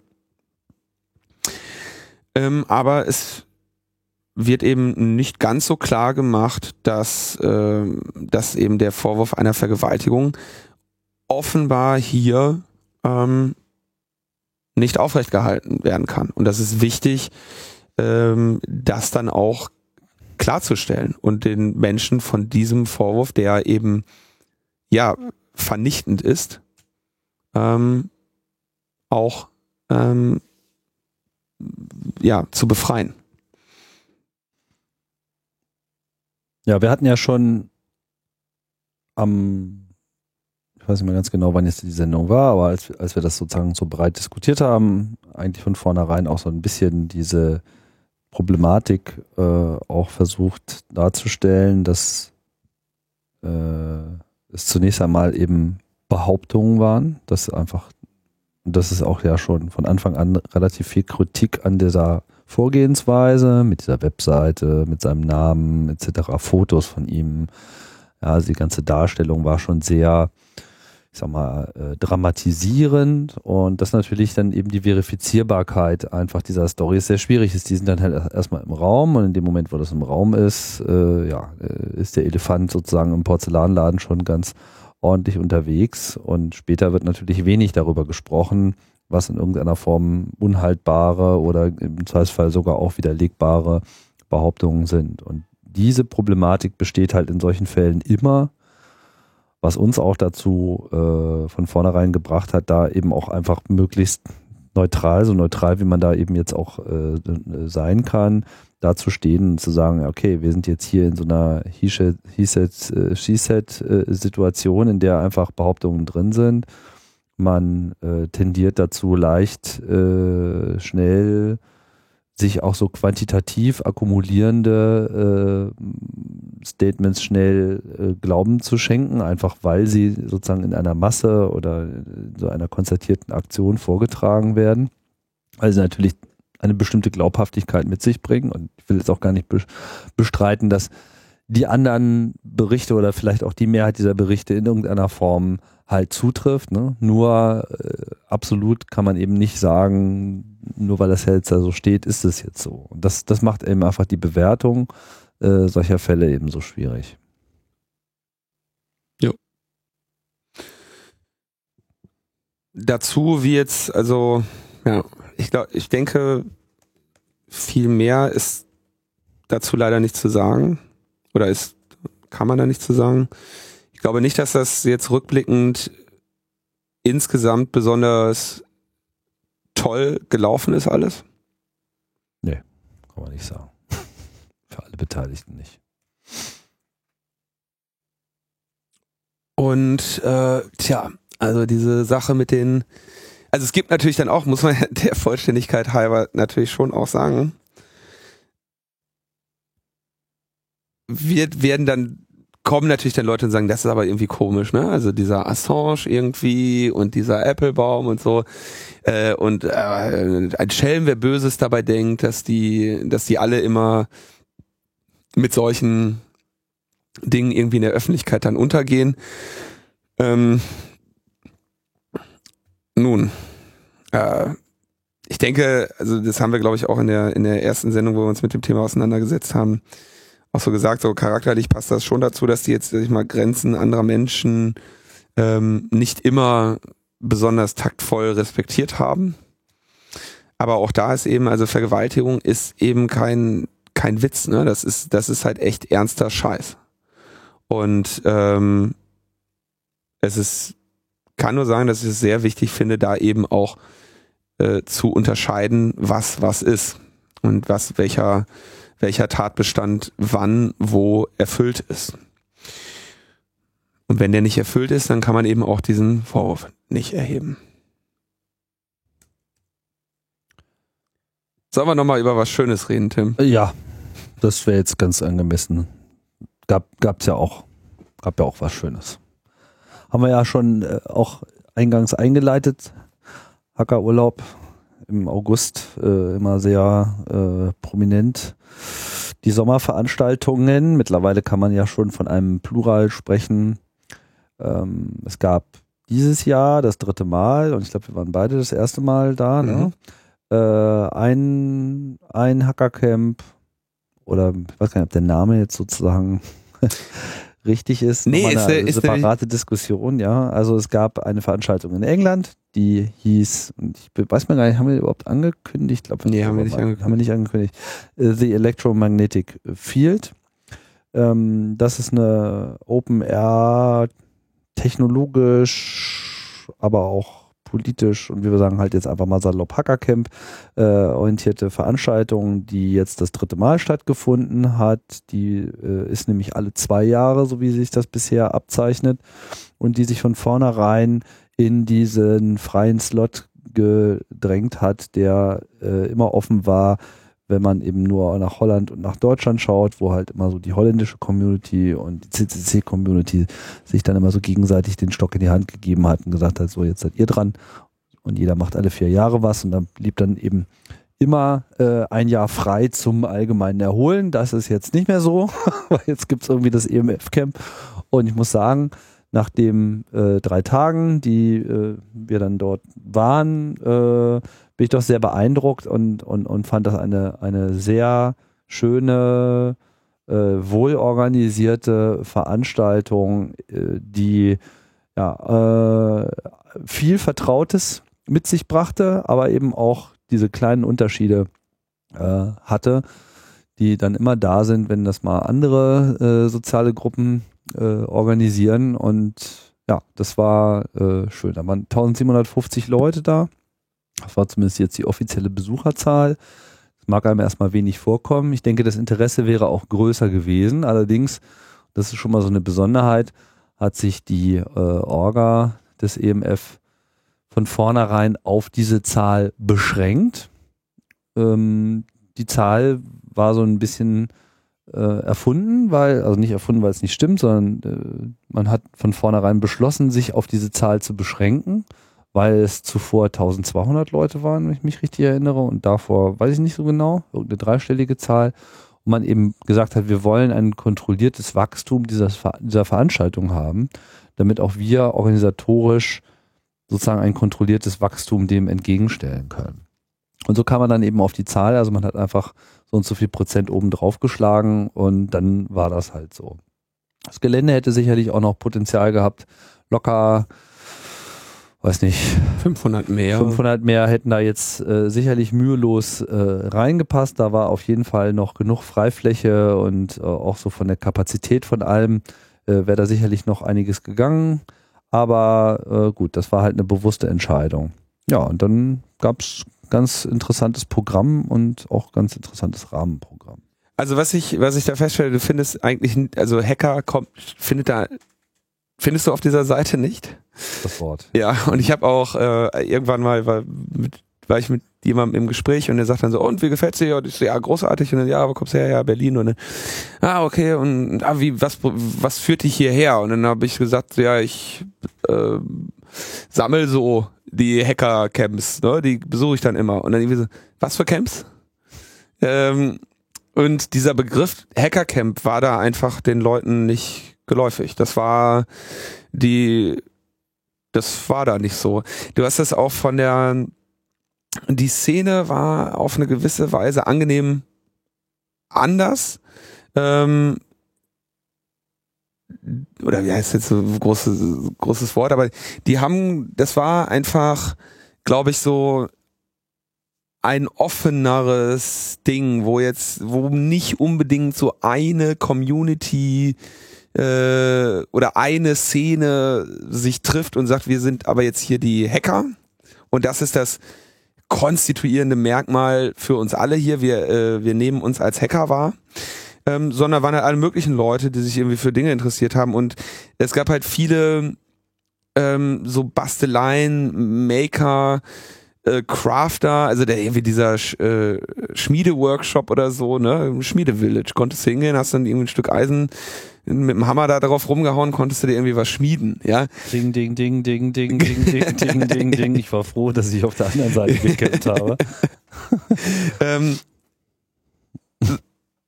ja, also man muss großartig, sagen, eine großartige Veranstaltung, muss ich wirklich sagen, eine großartige Veranstaltung. EMF Camp war, äh, also zieht ihre, äh, seine Community im Wesentlichen aus zwei Bereichen, nämlich einerseits so einer Gaming-Community, andererseits auch aus einer Makerspace-Community. Und das ist so ein Phänomen, was wir jetzt ohnehin überall in äh, der Welt, aber eben jetzt auch sehr stark in Europa äh, sehen, zumindest äh, dort. Und wir werden auch gleich nochmal über Holland reden, dass sich eigentlich in den letzten Jahren eben diese Spaces gebildet haben, die sich eher als Maker Spaces und auch in dem Sinne wiederum nicht als äh, Hacker Spaces äh, verstehen. Es gibt da eine gewisse Berührungsangst mit dem Begriff, die sicherlich äh, auch kulturelle Gründe hat. In England kann man sich das ja nun sehr gut vorstellen. Und es gab ja nie auch etwas Vergleichbares wie zum Beispiel den CCC jetzt in, äh, in England oder in hm. Großbritannien mhm. überhaupt. Es gibt halt Privacy International, es gibt so einzelne Gruppen, aber die haben einfach nicht auch nur ansatzweise irgendwie so eine ähnliche kulturelle äh, Ausprägung, wie das jetzt eben der Club in Deutschland gemacht hat. Also dieses ganze Hacker-Phänomen ist schon immer noch ein sehr, sehr deutsches äh, Phänomen. Also so wie wir es verstehen, ist es ein sehr deutsches Phänomen, was zwar abstrahlt, aber mitnichten überall der Standard ist. Nichtsdestotrotz ist das alles extrem kompatibel gewesen. Also von den Leuten her, man trifft halt die Art von Leuten, die man auch bei uns auf dem Camp äh, traf und äh, in Zukunft treffen wird. Schlicht äh, aufgeschlossene Leute, die einfach einen sehr investigativen Grundcharakter an den Tag legen und dementsprechend waren halt auch die Vorträge äh, im selben Maße äh, unterhaltsam. Also da waren wirklich ein paar, paar wirklich gute äh, Talks dabei. Das VOG des CCC war auch wieder vor Ort. Dementsprechend gibt es auch die ganzen Vorträge äh, online mit wenigen Ausnahmen, die nicht aufgezeichnet werden wollten, äh, wo man nur noch gleich verstanden hat, warum. ähm, ja, und äh, was hat mir noch gefallen? Also es gab so ein paar äh, britische Eigenschaften. Die Bar ähm, sah jetzt zwar nicht sehr cozy aus, aber hatte irgendwie eine unfassbare Bandbreite an Biersorten äh, parat. Also sie haben da irgendwie wirklich in größeren Teilmengen so Craft äh, aus der Craft Bier Szene halt Sorten reingetragen. Also man kriegte da halt nicht so das Standardbier, sondern es gab halt ausschließlich Bier kleinerer Breweries, die halt ja immer noch sehr englisch, äh, britisch waren äh, und dann eben da auch äh, mit einer korrekten Zapfanlage bezahlt wurden. Ich konnte mit Apple Pay mir ein Bier kaufen. Das fand ich auch so 21. Jahrhundertmäßig. Ich meine, da äh, hat sich da irgendwie äh, keiner mehr Trost drüber gewundert, weil so Contactless Payment ist in England einfach mal Standard. Aber äh, so uns äh, rückständige Deutsche äh, hat das natürlich dann gleich beeindruckt, mich zumindest. Ja, also das ist sozusagen so ein äh, äh, Phänomen. Es gab ganz korrekte Essensstände. Ähm, es war ähm, dann nachts auch äh, interessant illuminiert. Anders als bei uns, wo ja sehr viel äh, auf so allgemeine Gestaltung gelegt wird, war es da eher, sagen wir mal, äh, auch mehr Ausdruck des Pragmatismus. Ich fand zum Beispiel die Art und Weise, wie ihre äh, Netzwerkinfrastruktur verlegt haben, fand ich extrem charming. Während wir ja mal viel am äh, Buddeln und äh, unter die Erde verlegen sind, haben die einfach kon äh, konsequent äh, mit so Stangen, also mit Masten gearbeitet die Masten alle erstmal schön an die Wege gelegt und da dann halt die Kabel, also sowohl Strom als auch Glasfaser rangemacht und dann mit so einer einfachen Methode erstmal einen Gabelstapler eine kleine Stange in den Boden gedrückt, also ohne auch groß Bohrereien, einfach so mit dem Stapler äh, fett in den Boden und fertig. Da dann zwei Schellen ran gemacht und den großen Mast einfach hochgeklappt mit der ganzen Kabellage. Und dann war das halt sowohl die Stro Strom- und Netzwerk-Basisinfrastruktur als eben auch, weil hing auch noch mit dran, eine Lichterkette, mhm. sodass eben alle Wege dann eben auch gleichmäßig gut ausgeleuchtet waren. Das war praktisch, sah okay aus, war halt jetzt nicht so hübsch, aber war äh, so in seiner Gesamtanmutung machte das irgendwie noch einen charming Eindruck, fand ich. So. Ich fand das total schön mit diesen, mit diesen weißen Ballons da. Die haben doch so irgendwie so ein bisschen. Ballons? Ja, diese Lampen, die da dran hingen. Das waren keine Ballons, das waren einfach nur Glühbirnen. Nee, der war nochmal irgendwie, dann waren das große Glühbirnen oder so. Ich fand, das sah schön aus. Ich war oben auf dem Hügel, hab da runter geguckt, das hatte so, so ein bisschen Dorfcharakter, das war ganz nett. Ich fand das schön. Ja, ähm, also ich sage ich sag nicht, dass es nicht, nicht, nicht schick aussah, es war halt so ein bisschen anders, aber es war halt auch eine, eine äh, beeindruckend pragmatische Entscheidung, das so zu machen, weil es war super schnell. Das war dann am Montagabend, also am, am ersten Abbautag, war das schon komplett runtergenommen, weil es so, auch so schnell wieder mhm. äh, sich rückführen ließ. Ja, und ähm, das hat ganz gut funktioniert. Und dann, ja genau, was ich noch sagen wollte, dann und dann ist es auch so, dass ein Teil des Budgets explizit in die Förderung von Projekten gegangen ist, von bestimmten Makerspaces, die gesagt haben, wir wollen hier eine tolle Installation machen die dann auch ein bisschen kofinanziert wurden, sodass sie sich eben dann diesen Aufwand auch leisten konnten. Und da waren auch ein paar echt äh, nette Sachen dabei. Also zwei will ich vielleicht mal herausstellen. Das eine, was mir sehr gut gefiel, waren diese riesigen LED-Dinger, äh, dieses Dance Dance Revolution-artige Ding. Hast du das mal ausprobiert? Da waren so drei lange Stangen, die so, weiß nicht, fünf, sechs, sieben Meter hoch waren äh, komplett mit Ach, der LED-Kette, ja, ja, ja, klar. wo dann eben so, wie man das eben von diesen DDR-Mittanzspielchen äh, kennt, äh, wo dann sozusagen ein Song abgespielt wurde und dann so quasi ein bisschen so wie MIDI-Noten, aber halt mehr so den, den, den, eigentlichen Rhythmus und Charakter des Songs interpretierende Tim, das, das Farben Wort, nach dem du suchst, Na? die, die DDR-Mittanzspiele, die der Tim meint, ja? äh, die heißen Guitar Hero.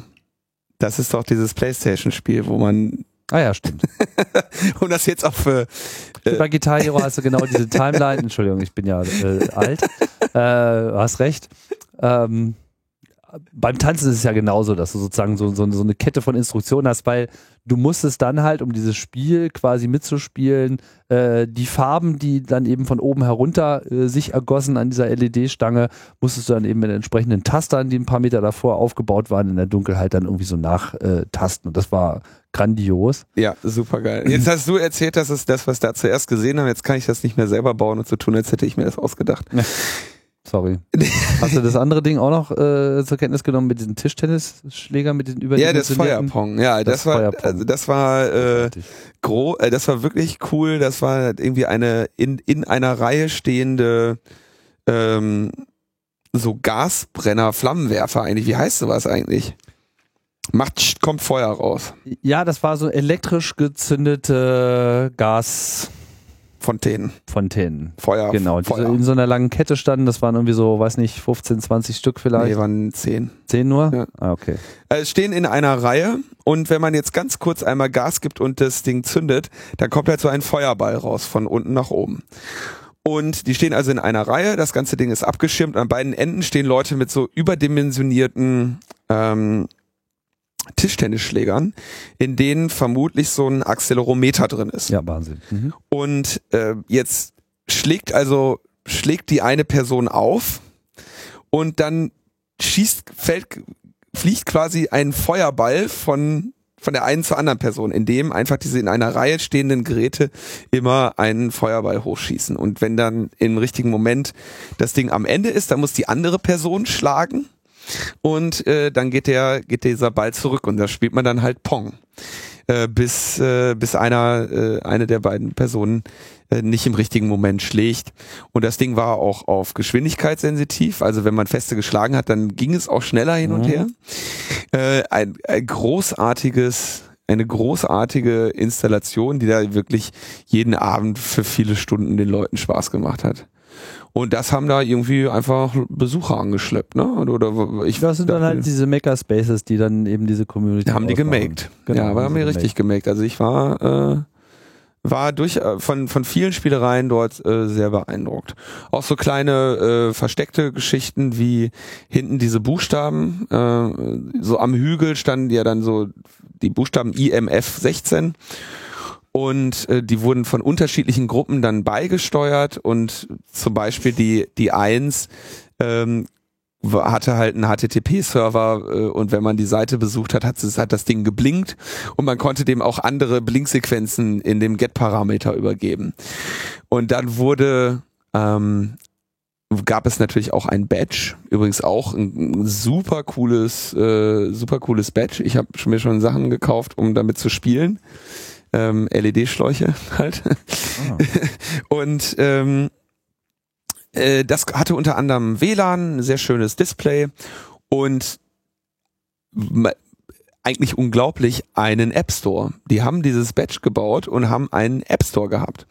Äh, man konnte also, äh, also es gab quasi eine Seite, wo man dann seine App hochladen konnte. Dann gab es einen Review-Prozess und äh, dann gab es auf dem Badge die App Library, der dann sagte, ja, hier gibt's eine App, willst du die installieren? Alles klar. Dann hat er die runtergeladen und installiert. Und die hatten eine hatten Unmengen an Apps innerhalb kürzester Zeit, weil dieses Badge, und das fand ich also richtig cool, ähm, nicht irgendeine doch eher ungewohnte Prozessorarchitektur hat, die man dann wohl in C mal programmieren kann oder so mit irgendwelchen Compilern, die man sich erstmal bauen muss, ähm, sondern das hatte einen MicroPython-Interpreter. Und das heißt, die Apps, die man da geschrieben hat, konnte man in Python schreiben. Es gab dann so ein paar Libraries eben für HTTP-Requests, für äh, für alle möglichen, also gab ein eingeschränktes Set an, an Libraries, die es dann da schon so gab.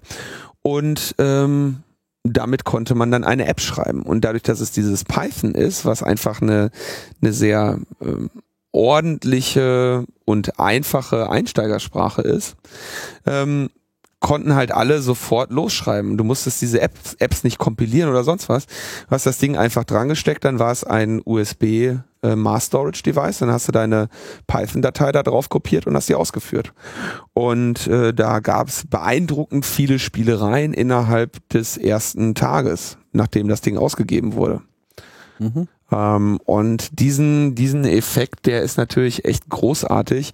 Ähm, da bin ich zum ersten Mal auf dieses Konzept MicroPython ähm, aufmerksam geworden und muss sagen, das war eine, eine großartige Entscheidung, um halt quasi den Leuten da an Ort und Stelle das Spielen mit dem äh, mit dem Badge zu ermöglichen. Und ähm, feines Spielzeug, kann ich nur sagen. Echt schön. Ja, den Einfluss der äh, Gamer-Kultur, der war dann auch bei diesem Badge zu spüren, weil es war ja nicht nur so ein Namensbadge, sondern er hatte sozusagen die Form eines eines eines D-Pads und äh, auch die Controller-Möglichkeiten eines äh, D-Pads. Also hat es halt sozusagen die typischen äh, Cursor-Controls und A-B-Buttons und so weiter drauf. Und Ein Gameboy war das, oder nicht? Was ist ein D-Pad? Na, so ein Controller für, für DDR-Tanzspiele. Nintendo sind. Ach so, die heißen und so weiter kennen, okay. genau. Und dann hast du sozusagen da eben so ein Display in der Mitte, genau. A, B rechts und äh, ein Pfeil nach oben, links, rechts auf der linken Seite. Und damit kann man dann halt sowohl durchs Menü durchnavigieren, als auch das Ding eben als Controller für was auch immer benutzen, wo ich jetzt keine Anwendung gesehen habe, aber das war auf jeden Fall eine gute Idee. Nee, also das, das war wirklich toll, ich war beeindruckt. Man kommt ja dann auch so ein bisschen, ja, äh, vielleicht ein bisschen hochnäsig so von den CCC-Camps und sagt, naja, mal schauen, was denen hier nach dem Brexit noch gelingt. Und äh, meine Herren, also ich war was am Start. Ich habe auch noch äh, ein weiteres interessantes äh, Gespräch geführt mit dem äh, Organisator, dem Jonty. Ähm, also ein Dreier-Team muss man dazu sagen. Der Jonty war da aber von Anfang an dabei und hat auch irgendwie eine schöne Abschlussrede äh, gehalten. Äh, Öffnungsveranstaltung äh, war ich leider nicht. Und habe mich auch ein bisschen danach nochmal äh, erkundigt, wie denn das eigentlich so mit der Inhaltsauswahl gelaufen ist. Und fand ich auch sehr interessant. Und zwar war das so, dass äh, es gab halt so ein Call for Peppers natürlich der auch schon relativ früh rausging. Ich glaube im Januar oder so oder früher sogar noch.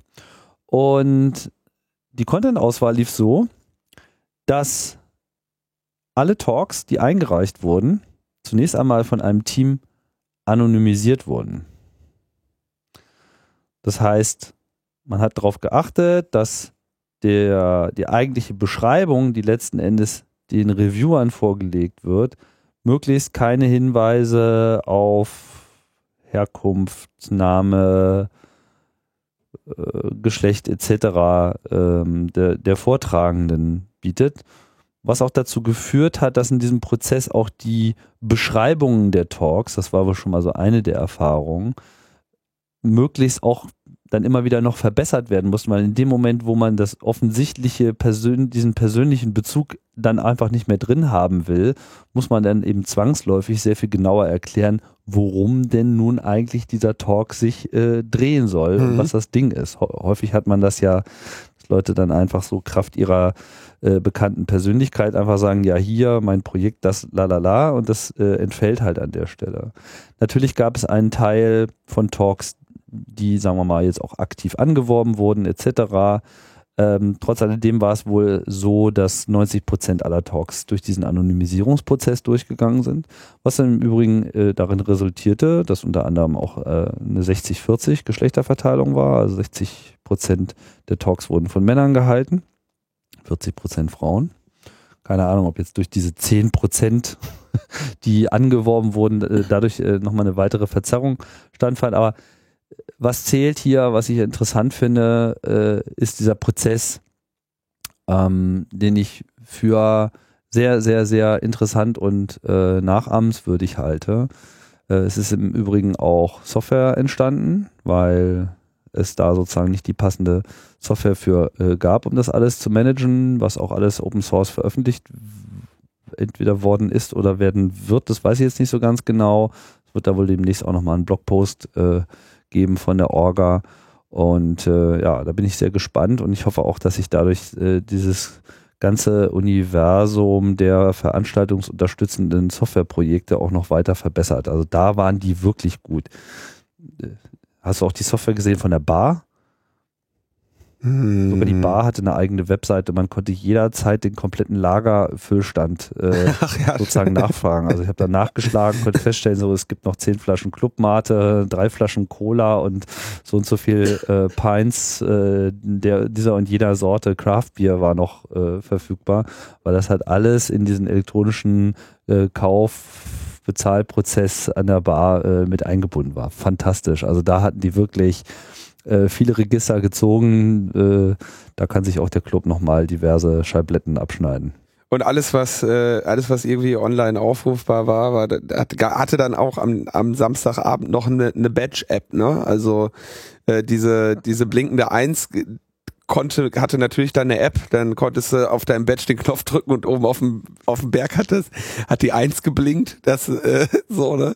Äh, andere hatte dann, die, die hat er, glaube ich, nicht in diesen Store gepusht, ähm, hat irgendwie die aktuelle Bandbreitennutzung des Camps irgendwie bei sich als Graph, äh, oder, oder in Zahlen auf dem Display stehen gehabt, der war halt vom, mhm. vom dortigen, mhm. äh, NOC. Ähm, das NOC wiederum, muss man sagen, ist schon mittlerweile eher eine internationale Veranstaltung. Unseres, ja. Ja, nicht nur unser, auch die Holländer, äh, also es gibt da schon immer so ein Holland, England, Deutschland äh, Mix im NOC und das NOC ist mittlerweile, glaube ich, bei solchen Veranstaltungen die größte Konstante in diesem ganzen Spiel. Ja, einer der Hauptorganisatoren ist ja auch äh, seit Jahren im äh, CCC NOC immer aktiv. Mhm. Daher ja auch die, oder daher kenne ich diese, die Leute. Ähm, ich wollte noch mal ganz kurz auf die Vorträge, weil die natürlich auch so ein bisschen ähm, da spiegelte sich das auch wieder, dieses Machen-Ding. Ne? Also zum Beispiel How I Built My Diesel-Powered Motorcycle. Hat er ein Motorrad mit einem Dieselmotor gebaut und hält darüber einen Vortrag. Ähm, dann ging es irgendwie um, äh, wie man eine, wie funktionieren Raketen. Aber was ich wirklich am, äh, am spannendsten fand, war 3D Printing the World's Most Oh nee, scheiße, falsch, falscher. ist aber, äh, es ist genauso. Warte mal ganz kurz. Ähm, ist, äh, Moment, jetzt habe ich. Meinst 3D printed sculptures of 4D things? Nee, Compute, the world's first working refreshable multi-line Brei-Display. Ah. Oder Multiline, keine Ahnung. Ähm, Multiline. Kommt drauf an, in welch, welchen Akzent ich versuche zu sprechen. Wenn ja, ich den französischen äh, Akzent hier. Schottisch. World's first working refreshable multiline Braille Display. so, die haben ähm, ein ähm, also Menschen, die blind sind, ähm, können ähm, unter Umständen die mit der mit den Fingern gelesene Blindenschrift lesen. Das ist also quasi sind die Buchstaben kodiert in Form von Erhebungen aus der Oberfläche. Das gibt's also dann als geprägtes Papier und man sieht das auch in Fahrstühlen, kennt man das vielleicht oder äh, an Denkmälern oder so steht dann auch immer noch mal sowas dran, dann kann man da mit dem Finger drüber gehen und die Menschen, äh, das ist eine Schrift, die Menschen lesen können. Und zwar sehr gut. Es ist erstaunlich, wie schnell äh, sie ihre Finger darüber bewegen. Ähm, wenn jetzt solche Leute einen Computer bedienen wollen, dann gibt es da irgendwie so ein, so das, das Standardmodell, was du dann irgendwie kriegst, ist irgendwie so ein mehrtausend Euro kostendes Gerät, was du vor deinen Computer stellst und was dir dann irgendwie drei, drei Zeilen oder sowas ausgeben kann. Ja, also relativ wenig. Und du navigierst also dann sehr, sehr schwierig auf einem Bildschirm. Ähm, weil ja dann, weiß nicht, du benutzt also einen Textbrowser oder so und du hast ja ohnehin, sag ich mal, nicht die Möglichkeit, einen Überblick zu erfassen. Ähm, aber dadurch, dass du nur drei Zeilen hast oder, oder zwei sogar nur, ähm, kannst du den auch nicht ergreifen. Und was die gemacht haben, ist, sie haben im Prinzip einfach iPad-Größe Brei gemacht.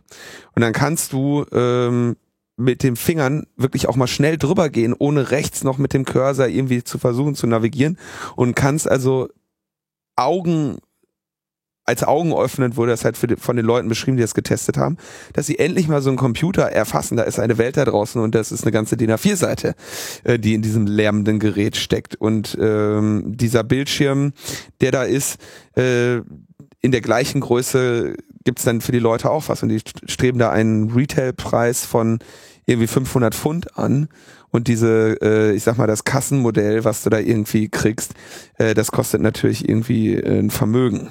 Und alles weißt, schön aus dem 3D-Drucker mit Lasercutter und so weiter. Haben sie selber entwickelt und ja, das ist also echt eine mit, mit Stepper-Motoren und so echt mal geil, dass du denkst, okay, da setzt sich halt einer hin und äh, denkt sich, ja, das, das ist ein Ding, was man mal lösen muss in dieser Gesellschaft. Und in dem Vortrag hat er sogar erwähnt, dass quasi die ähm, Alphabetisierung in Brei unter ähm, Menschen mit eingeschränktem Sehvermögen zurückgeht, weil sie eben mit den Computern nichts anfangen können und dann gar keine Veranlassung mehr haben, äh, jetzt breit zu lernen, beziehungsweise dann über Voice Control vielleicht arbeiten oder so. Ne? Und äh, ja, finde ich also, das fand ich echt mal cool, um was Leute sich kümmern, welche Probleme die angehen. Und äh, das Gerät sah natürlich auch noch ziemlich cool aus. Ja, also da gibt's äh, viel zu entdecken. Es gibt natürlich auch über den Batch und über MicroPython gibt's äh, Talks. Ähm, die Sachen, die ich jetzt gesehen habe, sind irgendwie fast alle nicht aufgezeichnet worden. das äh, war so ein bisschen blöd. Ähm, aber ja, schaut rein, da ist auf jeden Fall was äh, zu holen und ja, in zwei Jahren gibt's wahrscheinlich wieder EMF. Und ich kann mir auch vorstellen, dass das dieselbe Location bleiben wird. Die war nämlich gut und die ist noch erweiterungsfähig. Auch sehr gut zu erreichen, muss man dazu sagen. Also verkehrstechnisch äh, echt gut gelegen, so direkt in Spuckweite der beiden großen Flughäfen Heathrow und Gatwick. Ja, so viel äh, zu dem Camp dieses Jahr. Dann noch ein zweiter Nachtrag und Ausblick. Ich war danach noch äh, auf dem Rückweg, ich bin im Wohnwagen unterwegs gewesen, bin ich dann natürlich dann noch durch Holland gekommen und in Holland war dann am letzten Samstag ein äh, sogenannter Field Day zum nächsten äh, Camp, sag ich jetzt mal, nicht Hicker Camp, Camp äh, der holländischen Community, die auch mittlerweile glaube ich, ähnlich gesehen werden kann wie diese englische Community. Also auch da baut sich äh, sehr viel auf in den letzten fünf, sechs Jahren entstandenen Makerspaces auf. Muss man auch sagen, die holländische Community hat diese ganze Idee der Outdoor-Camps quasi erfunden. Also 93 mit Hacking at the End of the Universe und ähm, ähm, der HIP, Hacking in Progress 1997, das waren eigentlich so die beiden Veranstaltungen, die diese ganze Idee erst so richtig ins Rollen gebracht haben. Dann sind wir ja mit dem ersten Chaos Communication Camp dann äh, gefolgt, 99. Ja, und jetzt äh, wird dann im nächsten Jahr mal wieder vier Jahre vorbei sein. Und äh, ja, in Holland ist so, äh, bei uns heißt ja immer alles CCC, um es schön einfach zu machen und genauso verwirrend. Äh, da wird dann jedes Mal ein neues Akronym ausgedacht. Also es ging los mit HOI, Hacking at the End of the Universe, dann kam HIP, Hacking in Progress, dann kam HAL, 2001, sehr passend, Hacking, äh, Hackers at Large, äh, What the Hack, was äh, gemeinhin auch von den Holländern nur noch als What the Rain referenziert wird, weil da hat es halt viel geregnet. Äh, dann kam H, Hacking at Random, dann kam OM über eine Veranstaltung. Observe, Hack, Make. Observe, Hack, Make, auch ein sehr schöner äh, Titel. Dazu hatten wir ja auch eine längere Auslassung über die Probleme, die es dort auch gab zwischen der deutschen und holländischen äh, Community äh, und einer Bewertung der Veranstaltung auch als äh, solcher. Mal gucken, wann das hier ich such das raus. war. Genau. Und ja, ähm, nun wird es nächstes Jahr wieder soweit sein und einen Titel gibt es auch schon. Und zwar heißt die Veranstaltung SHA, also SHA 2017. Äh, man scheint sich noch nicht so ganz so sicher zu sein, was das heißt oder ob das überhaupt irgendwas heißen soll. Von äh, Shit Happens Anyway bis Some Hacker Acronym habe ich schon so verschiedene Übersetzungsversuche gefunden. Äh, hier ist dann wahrscheinlich eher, sagen wir mal, äh, das Kryptische im Mittelpunkt, was ja dann ausgerechnet für die Abkürzung SHA auch sehr passend ist, weil das ja nun, wie viele von euch natürlich wissen, äh, ein Algorithmus zum Verhashen, also äh, zum Reduzieren eines äh, einer Information auf, auf einen äh, kurzen Zahlencode gedacht ist. Das stimmt nicht. Die Information wird nicht reduziert. Ja doch, die wird reduziert, die ist aber dann auch ordentlich weg. Das ist nicht so falsch, dass du es äh, jetzt angemessen hier finden kannst, das zu unterbrechen. ich war auf jeden Fall auf diesem Field Day und äh, ja, was kann man dazu sagen? Da sind irgendwie knapp 100 Leute zusammengekommen. Das war ganz nett. Also sie haben quasi die Begehung des Geländes kombiniert mit so einer Art Mini-Camp. Also man kam an, hat äh, Tents ausgerollt und saß dann auch zusammen und hatte eine leichte kleine Vortragssituation. Das ging alles sehr rasant. Am Abend gab es irgendwie Barbecue, war alles äh, sehr nice. ja, da hat sich dann im Prinzip auch so diese ganze Orga-Community das erste Mal neu gefunden und es wurden halt neue Volunteers äh, mit in Gruppen mit reingenommen. Es wurde überhaupt mal so ein bisschen die, das Gelände vorgestellt und die äh, ja, Probleme und Herausforderungen, die es dort zu bewältigen gibt, ähm, deutlicher gemacht. Ja, ich muss sagen, ich habe so den Eindruck, dass das äh, ganz gut werden wird. Das Gelände ist bemerkenswert, bemerkenswert groß. Befindet sich wieder in Flevoland, wo schon zwei dieser holländischen Camps waren, ist in dieser Insel, ich weiß gar nicht, wie heißt denn eigentlich dieser Inselkomplex, also wo all, die Stadt Almere auch drauf angelegt ist, das ist halt vor, ja, weiß gar nicht, wie lange das her ist, 100, hunderte Jahre, weiß gar nicht, wie lange es das schon gibt, mal dem Meer abgerungen wurden und liegt halt auch unter dem Meeresspiegel, was ganz interessant ist. Der Deich ist in Spuckweite und man äh, ist quasi auf so einem ja, auf so einem Gebiet, was eben so ein, zwei Meter darunter liegt. Ähm, ja, von daher pack Gummistiefel ein. Immer äh, gute Gummistiefel und Autan. Ähm, ja, sehr viel mehr gibt es dazu jetzt noch nicht zu sagen. Hm, wer Lust hat, sich damit noch als Freiwilliger mit einzubringen, kann nachschlagen unter sha2017.org. Da sind jetzt noch nicht so richtig viele äh, Informationen. Auch der Termin steht noch nicht wirklich fest. Das ist, äh, glaube ich, so die, in etwa die erste Augustwoche ins Auge äh, gefasst worden. Ob es das wird oder eine Woche später, das muss man dann nochmal sehen. Ich habe den, glaube ich, schon öfter mal empfohlen, aber CAE 172 Holland und die Hacker mit Rob. Genau, mit Rob. Da kann man noch über die ersten Camps äh, reden. Das war, der, das ist eine Folge, die ich immer wieder in sehr schöner Erinnerung habe. Genau, da habe ich mit Rob äh, länger äh, gesprochen über diese erste Zeit. Und das ist ganz interessant, weil da kriegt man einen Einblick, wie das alles gestartet ist. Damals gab es halt mit Hektik und äh, Rob und dem erweiterten Freundeskreis, gab es halt so eine kleinere Community, die äh, sehr, dem, dem Club sehr nahe stand. Und im Zuge des Generationswechsels, dem unvermeidlichen, ist allerdings so diese Struktur nicht so fortgesetzt worden. Also während der CCC ja noch bis heute Bestand hat, äh, ist sozusagen die Organisation Hektik dann irgendwann einfach mal weggefallen. Die haben ja auch ein Magazin rausgebracht etc. Und das ist halt jetzt eher ersetzt worden durch so eine neue Generation, die sich, wie schon eingangs erwähnt, mehr über diese neuen Makerspaces äh, definiert, die so im Zuge der H 2009 äh, entstanden sind und äh, ja, also jetzt auch, sagen wir mal, ein anderes Eigenkulturverständnis haben. Ja, trotz alledem eine Menge nette Leute dort getroffen und ich denke, das wird cool. Ja, ja. Na, damit kommen wir zum Ende der Sendung. Kommen wir zum Ende der Sendung. Ja. Ich noch irgendwas loszuwerden? Hier steht Epilog. Was machen wir denn jetzt hier für einen Epilog? Ja, wie immer, doofe rumquatschen und versuchen irgendwie noch den einen oder anderen Witz äh, zu bemühen oder so. Witz zu machen, so. Ja. Also freut euch, ein drittes Terrorpaket schaffen, Antiterrorpaket schaffen sie wahrscheinlich 2016 nicht. Das heißt, so nach dem, so, es wird jetzt nochmal schmerzhaft, aber dann auch erst wieder nächstes Jahr. Wie beruhigend. Ja, ist doch schön, dann können wir, dann können wir noch mal einen Kongress machen. Ja. Ich sag jetzt nicht, dass da wahrscheinlich bald ein CFP geben wird. Nein, aber wir können bestätigen, der, der 33C3 wird A stattfinden, B in Hamburg stattfinden, am selben Ort, weil das ist ja auch noch nicht so richtig kommuniziert.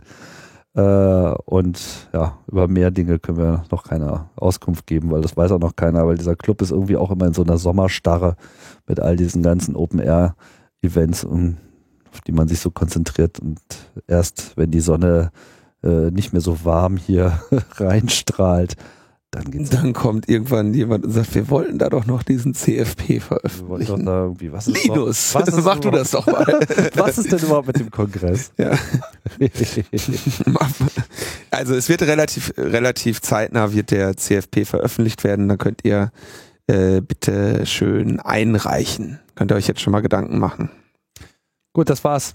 Wir sagen Tschüss. Ja, einmal nochmal. Ich will mir gar nicht so sicher, ob ich dem Benjamin gedankt habe, deswegen danke ich einfach zur Sicherheit nochmal. Okay, gut. Haben wir das auch gemacht. Jetzt aber. Jetzt aber. Ciao, ciao. Tschüss.